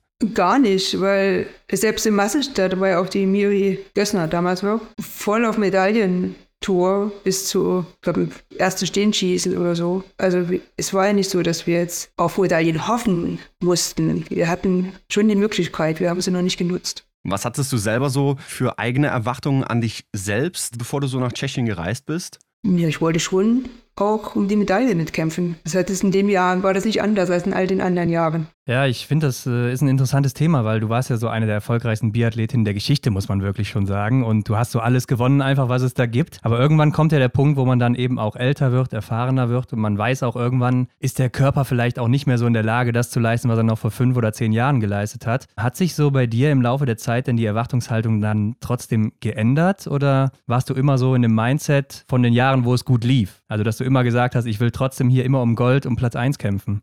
Das war schon mein Anspruch. Also ich wollte so lange laufen und nur so lange laufen, wie ich auch in der Lage bin, vorne mit dabei zu sein. Und wollte nicht länger laufen als bis dahin. Also, und deswegen bin ich auch zu jedem Event so angereist. Dass ich möchte jetzt eigentlich keine Kompromisse schließen müssen, ja, aufgrund ja. meines Alters. Aber die WM 2013, die war ja dann eben schon ein Zeitpunkt in deiner Karriere, wo es halt schon, ja, wie du auch eben schon gesagt hast, das war deine letzte. Also es ging eigentlich so dem Ende zu. Aber erinnerst du dich denn noch an das erste Rennen der WM damals? Gerade nicht. Es war auch die Mixstaffel, du hast uns ja eben schon davon erzählt. Ja, Genau. Ich habe gerade überlegt. Ja, genau. es muss die Mixstaffel gewesen sein. Aber ich weiß gerade nicht mehr viel darüber. Ja, ich glaube, es ist auch besser so. Es war nämlich auch ein zwölfter Platz damals. Also, okay. Es war schon nicht so ein besonderer Start. Und was ich ja verrückt finde, du hast eben auch schon gesagt, der Sprint, der lief nicht so gut. Du warst nämlich 33. dann auch, aber in der Verfolgung warst du plötzlich dann die beste, 27 Plätze nach vorne geklettert und bist dann eben Sechste geworden. Und damals gab es ja sogar noch Punkte, also das war ja dann auch noch ein bisschen was wert. Welche Bedeutung hatte denn dieser Verfolger damals für dich? War das vielleicht auch so eine Art Wendepunkt für dich? Ja, es hat zumindest gezeigt, dass ich es tatsächlich auch in dem Stadion schaffen kann, vorne mit reinzulaufen. Und es war super motivierend für ein Einzel. Der ging ja auch schon drei Tage später dann los. Ne? Also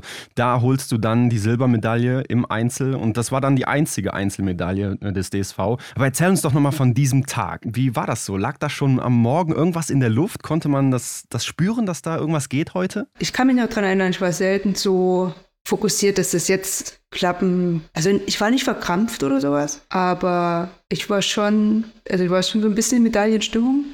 Mhm. Ich wusste auch, dass ich das am Schießstand machen muss. Mhm. Aber wie gesagt, der Verfolger hat ja gezeigt, dass es möglich war. Und ich habe nicht zugelassen, dass ich jetzt daran zweifeln könnte, dass das nicht möglich ist. Da kann ich mich schon drauf, daran erinnern. Das hatte ich in, den, in keinen anderen Rennen, an, denen ich, an das ich mich erinnern kann, so ja. auf diese Art und Weise. Aber das war dann auch cool, dass es dann geklappt hat. Ja, und du hattest ja viele Rennen, also das heißt ja dann schon was. Und du hattest einfach Pech, dass Tora Berger da so gut drauf war damals und auch alles getroffen hat, sonst wäre es sogar noch Gold geworden. Aber was ja auch besonders daran war, ist, dass damals noch dein Freund Tim Burke ja auch Silber am selben Tag oder einen Tag später gewonnen hat. Das heißt, ihr konntet das zusammen feiern. Das muss doch auch für dich besonders gewesen sein, oder? Das war super. Wir konnten es nicht zusammen feiern. Okay.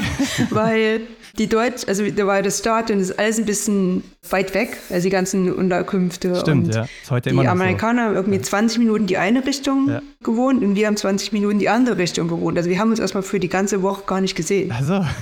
wir haben natürlich telefoniert und uns ähm, ausgetauscht, aber wir haben uns erstmal eine Woche danach nicht wirklich gesehen. Aber es war schon cool. Und dann waren wir nämlich danach in Sochi zum Vorweltcup für die Olympischen Spiele und da war ich Vierte im Einzel und er Fünfter, war eine lange Zeit auf dem Vierten. Er hat mit zusammen ein Zimmer. Ja. Und dann kam er zurück und hat gesagt, ich bin so froh, dass ich nicht wieder den gleichen Platz habe wie du.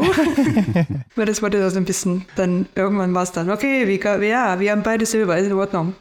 okay, also wurde sehr breit getreten von den Medien, meinst du? Ist ja auch okay, ist ja auch normal. Es ist ja auch in Ordnung. Also war auch gut, dass es dann vielleicht mal nicht gleich wieder passiert ist. Aber ich glaube trotzdem ist ja für dich dann auch was Besonderes oder für euch beide dann in dem Fall. Und falls hier jetzt noch jemand von den Athleten oder Athletinnen reinhört vor dem Einzel, und du warst ja auch Olympiasiegerin im Einzel, ne? Hast du noch so einen Tipp für dieses Format? Also du hast es anscheinend gut gemeistert. Gib doch mal irgendwas mit. Was hast du da immer mitgenommen, wenn du in dieses Rennen reingegangen bist? Also erstmal glaube ich nicht, dass ich jetzt einen großartig neuen Tipp geben kann. Ja. Die sind, die wissen, was sie machen und die sind einige Rennen gelaufen auch schon und ich weiß nicht, ob jetzt, ob jetzt noch ein Tipp von mir hilfreich wird, aber für mich persönlich bin ich in jedes Rennen gleich gegangen. Wollte immer das Maximale rausholen, nichts besonders machen, also einfach das machen, was, was ich im Training gemacht habe oder in Wettkämpfen davor. Dafür macht man ja das ja alles. Und dann im Wettkampf um, umzusetzen, was im Training möglich war. Aber diese Silbermedaille, könnte ich mir vorstellen, es war vielleicht auch noch was ganz anderes Besonderes oder aus einem ganz anderen Blickwinkel was Besonderes, denn es war die erste WM und auch Olympia-Einzelmedaille seit 2008. Also dazwischen lag schon eine lange Durststrecke. Und ja, wenn es dann auch nur Silber war und nicht Gold, wo würdest du denn diese Medaille einordnen unter all deinen Erfolgen, die du ja hattest? Also ich fand es erstmal egal, ob das jetzt Gold, Silber, Bronze gewesen wäre am Ende. Ich fand das irgendwie so erleichternd. Und genau in diesem Stadion, wo so viel Stimmung war, das war schon mal bei, schön, so gefeiert werden zu können. Und nach dem Verfolger, wo es ja quasi eigentlich auch schon geklappt hat, da war so dieser Wille da, das jetzt dann auch wirklich dann dafür aufs Podium steigen zu können. Und das, das war schon was Besonderes. Aber das, wie gesagt, ich mache da jetzt wenig ich wollte es den nächsten Tag wieder so machen. Und mhm. nächsten Tag wieder so machen. Mhm. Ist jetzt, ich glaube, es wird schwer für die Athleten, wenn sie dann an irgendeinem Tag was ganz Besonderes machen wollen. Dann geht es meistens nicht gut. Ja, deswegen würde ich immer sagen, einfach machen, einfach das Beste geben. Und einfach ist deswegen halt auch nicht so, so einfach ist es nicht. Ja, ja. Äh, man soll es auch nicht komplizierter machen, als ja. es tatsächlich, tatsächlich ist. Ja, ich habe auch in dem Beitrag von damals noch gesehen oder äh, nach dem Rennen gab es noch ein Interview und da war das ZDF mal bei dir zu Hause und hat deine Medaillensammlung gesehen. Ich glaube, es war noch in Oberhof und du hast sie alle in so einer Ecke da reingekramt. Wie ist das heute bei dir? Du bist ja umgezogen seitdem. Ähm, hängen die jetzt da irgendwo im Trophäenschrank oder wie sieht das aus? Nee. nee. ähm, die sind in einer Tasche. Ja, okay. Und die Tasche ist im Keller. Aber ich weiß dass ich die habe. Also ich muss mir den nicht jeden Tag angucken. Also ich finde die auch sehr gut. Aber guckt man sich sowas nochmal an? Eigentlich nur, wenn jemand andere, also wenn ja. jetzt jemand mich fragt, ob er mal die Medaillen sehen kann, dann sehe ich sie natürlich auch wieder. Okay. Mhm. Aber ich gehe jetzt nicht in den Keller und gucke mir meine Medaillen an. Ja, okay, schon sehr lustig. Ähm, ja, dann hast du ja gesagt, du guckst dir schon die Rennen aktuell an. Wie verfolgst du so das Geschehen? Was sagst du auch zu den Deutschen? Es ist ja aktuell auch so eine kleine Materialfrage. Und da habe ich mich gefragt, ich weiß ja nicht, ob die, das Fernsehen sich einfach nur weiterentwickelt hat, aber das kam mir früher so vor, als wäre das nie ein Thema gewesen, so Material bei euch. Das lief ja einfach immer, ihr habt immer Medaillen geholt. Wie hast du das damals erlebt? Gab es das auch bei euch, so Materialfragen? Ja, Material war eigentlich schon immer ein Thema. Ja. Mhm. Also das kommen wir jetzt vielleicht nochmal extra durch, durch diese neuen Regelungen. Und man sieht auch, welche Teams jetzt für welche Bedingungen schon quasi rausgefunden hat, was funktioniert. Und es ist im Moment fast ein bisschen schade, dass es mhm. so extrem ist. Ja. Und dass die Nation, also dass die Athleten dann dementsprechend natürlich auch vielleicht manchmal nicht den Vorteil haben, die andere Athleten haben. Und dann ist es natürlich auch nicht, nicht immer gut für den Sport. Aber ich denke mal, über die Jahre wird sich das wieder ausbessern. Und ich denke mal, vor allem für die kleinen Nationen ist es schwieriger als für die großen, die dann doch auch die Bandbreite haben, äh, das ein bisschen zu testen und ausprobieren und neue Sachen zu entwickeln. Und das hat nicht jede Nation. Wenn das in den nächsten Jahren wieder zusammenrückt, mir denke mal, das, das wird so kommen und hoffe, das wird so kommen, weil es auch wichtig ist für die Biathlon. Und dann wird es auch wieder. Aber die Materialfrage, die gab es schon öfter und es war immer mal ein Rennen, wo vielleicht eine Nation rausgestochen ist oder bestimmte Skimarken besser liefen als andere. Das gab es schon immer mal. Und jetzt haben wahrscheinlich die Franzosen sehr gute Ski. Ja. Mhm. Das sieht auf jeden Fall so aus. Aber was erwartest du jetzt noch für die zweite Woche in Novemesto? Ja, es sind noch viele Wettkämpfe und ich denke mal wieder spannende Rennen. Ganz viel, ganz tolle Stimmung vor Ort. ich drücke auf jeden Fall die Daumen allen, allen, die ganz sehr dafür trainiert haben. Sehen wir noch eine deutsche Medaille? Oh ja, da bin ich mir eigentlich ja? ziemlich sicher. Ja, irgendwer wird das schaukeln. Alles klar. Und die Staffel kommt ja auch noch. Stimmt. Dann sind wir zuversichtlich. Und äh, Andrea, vielen Dank, dass du dir die Zeit genommen hast. War interessant, das nochmal zu hören aus deiner Perspektive damals für 2013. Und äh, ja, wir wünschen dir alles Gute. Ja, Dankeschön. Also erstmal unglaublich, mit 35 da nochmal so zuzuschlagen. Und sie war ja echt noch top unterwegs da. Also was für eine Athletin. Und es war ja eine ähnliche Situation wie jetzt auch. Es kommt mir gerade ein bisschen unheimlich vor, ja, weil man sieht schon gewisse Parallelen. Ne? Also ich will jetzt nicht herbeirufen, dass es auch eine historisch schlechte WM wird für den DSV, aber ja, wie soll man es anders sagen jetzt gerade? Ne? Also die Ausgangslage jetzt ist ein bisschen blöd, der Start ist nicht gelungen, ähnlich wie damals halt. Aber ja, vielleicht wird jetzt alles rumgedreht. Also Franzi war schon auf dem Podest, Vanessa schon auf dem Podest im Einzel, Justus und Roman auch. Roman sogar gewonnen, also Roman Rees. Ja. Aber Henrik, was ich jetzt erstmal von dir wissen will, wen würdest du denn aufstellen im Einzel der Männer? Also klar, vom Benny geht, geht kein Weg dran vorbei, denke ich mal. Wir brauchen auch Philipp Navrat. Echt? Ja? Ja, doch, glaube ich schon. Also hier sind wir erstmal nicht d'accord, aber erzähl mal weiter. Doll, Justus Navrat? Strelo. Strelo, ja. Und dann, ja, würde ich mich wahrscheinlich auch für, nee, natürlich für Roman Rees entscheiden. So ist es ich finde es echt schwierig. Also Justus Strelo ist, glaube ich, ziemlich safe, genauso wie Benedikt Doll. Und dann ja. wird es kritisch. Jetzt hatten wir ja noch Philipp Navrat, Johannes Kühn und Philipp Horn dabei. Ich glaube, Justus Strelo, Benedikt Doll, Johannes Kühn und Roman Rees werden starten. Also ich glaube, Philipp Navrat und Philipp Horn, die müssen beide ja. zugucken. Ich habe mir noch mal ein bisschen die Trefferquoten angeguckt und da ist mir mal aufgefallen, dass Johannes Kühn aktuell der zweitbeste deutsche Schütze ist mit 86 Prozent. Boah, hätte ich jetzt so aus dem Bauch heraus gar nicht gesagt, ne? Ja, klar, weil man immer dieses schlechte Schützenbild von ja. ihm leider hat. Ja, ja. Aber dieses Jahr echt stark unterwegs und er war ja auch in Antolz äh, im verkürzten Einzel auf dem Podest. Mhm. Also ich glaube, er wird da laufen und Roman Rees würde ja sonst wahrscheinlich gar nicht starten. Nee, aber Roman, der muss doch in den Einzel. Also ja der ist doch auch für seine stabile Lage bekannt, ne? auch gerade in den Staffeln oder so, erinnere ich mich jetzt gerade wieder zurück, dass er eigentlich immer sicher am Schießstand war und der kann es ja auch im Einzel, hat er auch schon bewiesen. Ne? Von daher ist er doch schon da für mich gesetzt. Ja, und ich glaube auch, dass er da eingesetzt wird. Also wenn der Körper es zulässt, ich weiß nicht, wie sein Zustand ist jetzt über die Vorbereitung, aber ja, wenn er fit ist, ja. denke ich auch, wird er hier eingesetzt. Und dann Philipp Horn und Philipp Navrat, die schauen zu, denn auch gerade Philipp Navrat ist ja nicht so gesegnet mit seiner Trefferquote. Also der ist da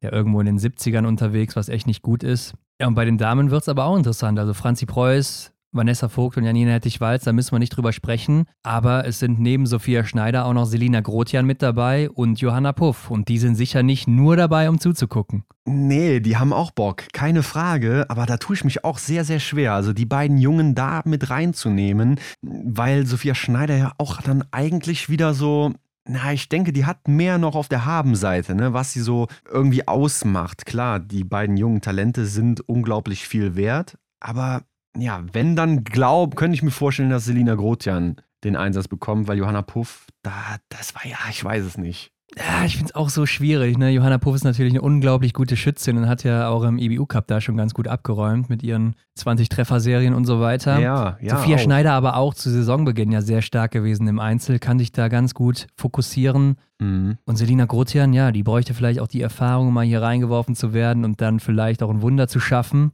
Ja, ich glaube, dass Sophia Schneider eine Pause bekommt, weil die Ergebnisse jetzt auch nicht so besonders waren und ich denke, dass wir am Ende dann hier auch Selina Grotian sehen.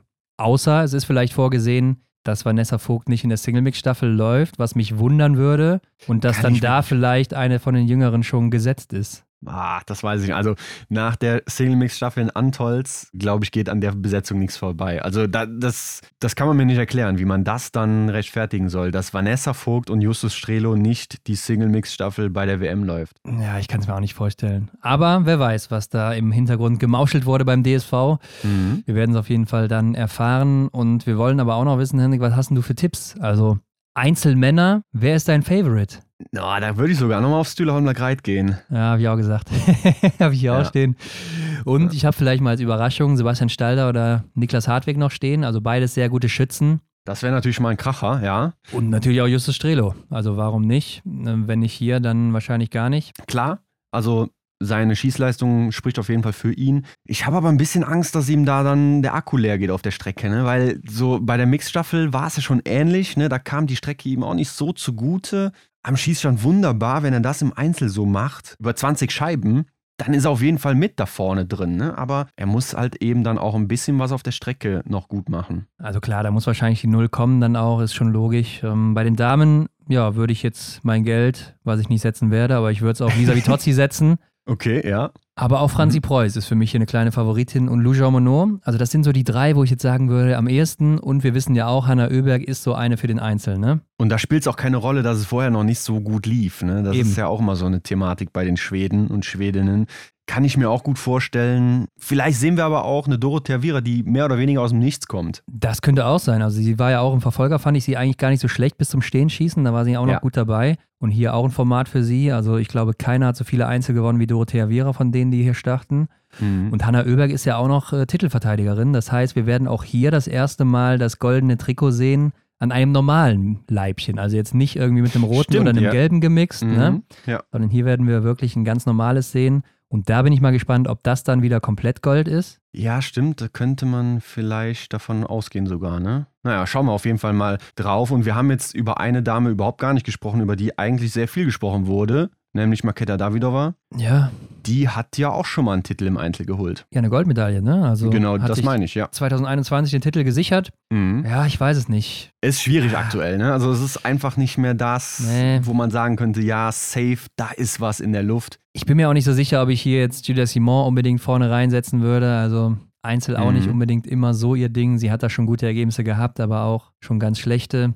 Ja, und dann Single-Mix-Staffel, da können wir von ausgehen, die wird anders als im Weltcup in Antolz. Ne? Also da hier jedes Team in Bestbesetzung antritt. Oh ja. Und gerade Frankreich, Norwegen, Schweden und Italien, die werden hier stärker sein als im Weltcup noch. Mhm. Und ich finde das immer sehr schwierig zu tippen. Also letztes Jahr hatten wir auch die Österreicher mit Silber als Überraschung, Lisa Hauser und David Komatz. Und deshalb tue ich mich hier extrem schwer. Vielleicht ist es aber auch so ein Tag der Italienerinnen und Italiener. Ja, ich habe auch Mit, überlegt, die Giaco haben, mit Giacomel und Lisa Vitozzi. Ja, die haben schon ein starkes Team, ne? Aber dann hast du auf der anderen Seite da Johannes Dingesbö und Ingrid Landmark-Tandrevold. Bei Ingrid läuft es jetzt nicht so gut. Mhm. Aber wer weiß, vielleicht läuft es an dem Tag wieder und dann hast du eben Johannes Dingesbö dazu.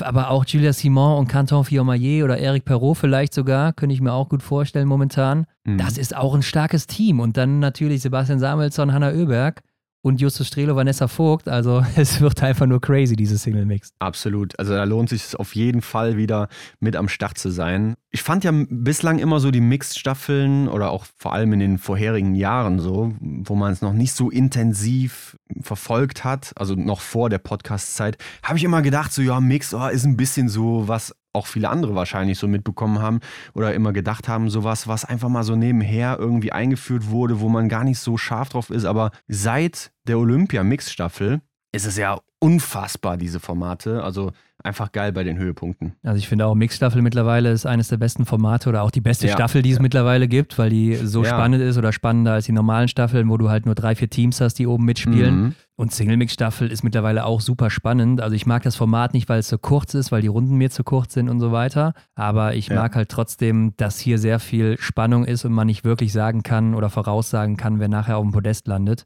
Auch wenn man Mhm. natürlich die Favoriten immer hat, aber die können da hier ganz schnell straucheln. Hendrik, zum Abschluss habe ich aber noch hier so ein paar Hot Takes von Malte. Der hat schon mal ganz gut was vorhergesagt mit Danilo Riedmüller damals. So, ich habe noch mal ein paar Hot Takes für euch. Nämlich zum einen, dass im Einzel sowohl Janine Hettich-Walz als auch Justus Strelo eine Medaille gewinnen werden. Und dass ähm, Franzi Preuß mindestens zwei Einzelmedaillen holt und die Deutschen sowohl in der Männer- als in der Frauenstaffel auch auf dem Podium landen werden. Ja, also mit der Staffel greift er ein bisschen weit vorweg, aber das andere kann ja alles wirklich noch eintreffen. Also der Einzel steht bevor, ja. Janina Hettich-Walz, Justus Strelo. Haben wir ja gerade auch ein bisschen so bestätigt in die Richtung, zumindest bei Justus. Mhm. Und Franzi mindestens zwei Einzelmedaillen, na gut, da muss es natürlich jetzt laufen, ne? Ja, da muss es jetzt wirklich aufgehen bei ihr. Also es muss auch vor allem laufen, also ja, ja, auf der Strecke ja, laufen. Ne? Am Schießstand, ja, da kann man den ein oder anderen Fehler eben dann gut machen, äh, äh, beziehungsweise hinnehmen. Wobei, ich fand auch, wir haben auch gar nicht über Benny Dolls Äußerungen gesprochen, dass er da die vier Strafrunden einfach so ja, akzeptiert. Hat Arndt sich ja auch mega drüber aufgeregt. Im Verfolger. Ja, ja. Also, naja, hatte für mich auch so ein bisschen den Anschein, so nach dem Motto, so nach, mit, mit, dem Hand, mit der Hand so abwinken, weißt du, komm, ist gut. Ach komm, lass mich in Ruhe mit Biathlon und so, ne?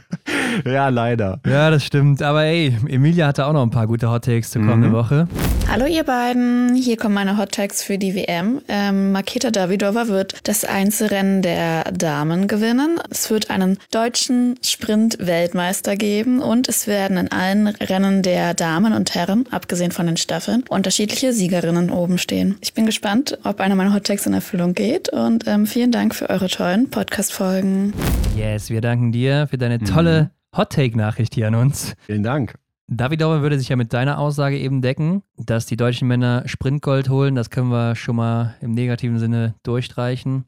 Ja. Und in allen Rennen, Damen und Herren, unterschiedliche Sieger, außer in den Staffeln. Das hat leider Gilles Simon auch schon durchkreuzt. Aber bei den Männern sieht es ja noch so aus. Bei den Männern könnte das tatsächlich aufgehen, ne? weil ja, ich habe da auch wieder so die Schweden im Kopf. Aber sprechen wir auch nochmal drüber was da so geht dann. Ja, ich will auch zum Abschluss nur noch loswerden, weil wir ein paar Mal drauf angesprochen wurden oder einige Nachrichten erhalten haben. Was ist denn eigentlich bei dieser Junioren-Europameisterschaft los? Die ist aktuell auch noch zugange. Deutschland ist aber nicht dabei. Und da haben wir mal nachgehört bei Felix Bitterling, der hat uns geschrieben, der JEM-Start war nie geplant aufgrund der Vorbereitung zur JWM. Also ursprünglich mhm. war der dritte Junior Cup geplant im Notschrei oder im Schwarzwald. Und dieser konnte aber aufgrund von Verzögerungen beim Umbau des Stadions nicht gehalten werden. Deshalb dann die Verlegung nach Polen. Also hört sich jetzt so an, als wäre das ein Ausweichtermin gewesen. Ja, und ich denke auch vor allem die wichtige Message dahinter ist eben, dass die JEM einfach nicht mit auf dem Plan stand, weil die eben dann ja die Vorbereitung auf die vielleicht wichtigere Junioren-WM dann komplizierter gemacht hätte. Ja, perfekt gesagt. Also besser kann ich es auch nicht machen. Und ich glaube, Frankreich, Schweden und Norwegen sind ja auch nicht da. Genau, auf die trifft das auch zu. Und ja, also der DSV ist da nicht alleine. Also Leute, nächste Woche, beziehungsweise es stimmt gar nicht in dieser Woche, am Freitag sind wir schon wieder zurück, dann eben mit Einzel- und Single-Mix-Staffel. Ihr könnt uns auch gerne noch eure Hot Takes schicken für Einzel-, Single-Mix-Staffel, Massenstart und Staffeln, also alles das, was noch ansteht, falls ihr da irgendwas Verrücktes habt. Wir bleiben optimistisch und denken, dass das deutsche Team jetzt nochmal durchstartet, ähnlich wie Andrea Henkel-Berg. Oh ja. Also Leute, macht euch auf was gefasst. Es geht weiter. WM-Woche 2. Wir sind immer noch heiß und die Strecke hoffentlich nicht mehr. hoffentlich kühlt's ab da. Alles klar, Leute. Glocke aktivieren, 5 Sterne geben, teilen und dann macht's gut. Ciao. Bis dann. Ciao. Das war die Extra-Runde mit Ron und Hendrik für diese Woche. Neue Folgen gibt es jeden Montag, überall, wo es Podcasts gibt.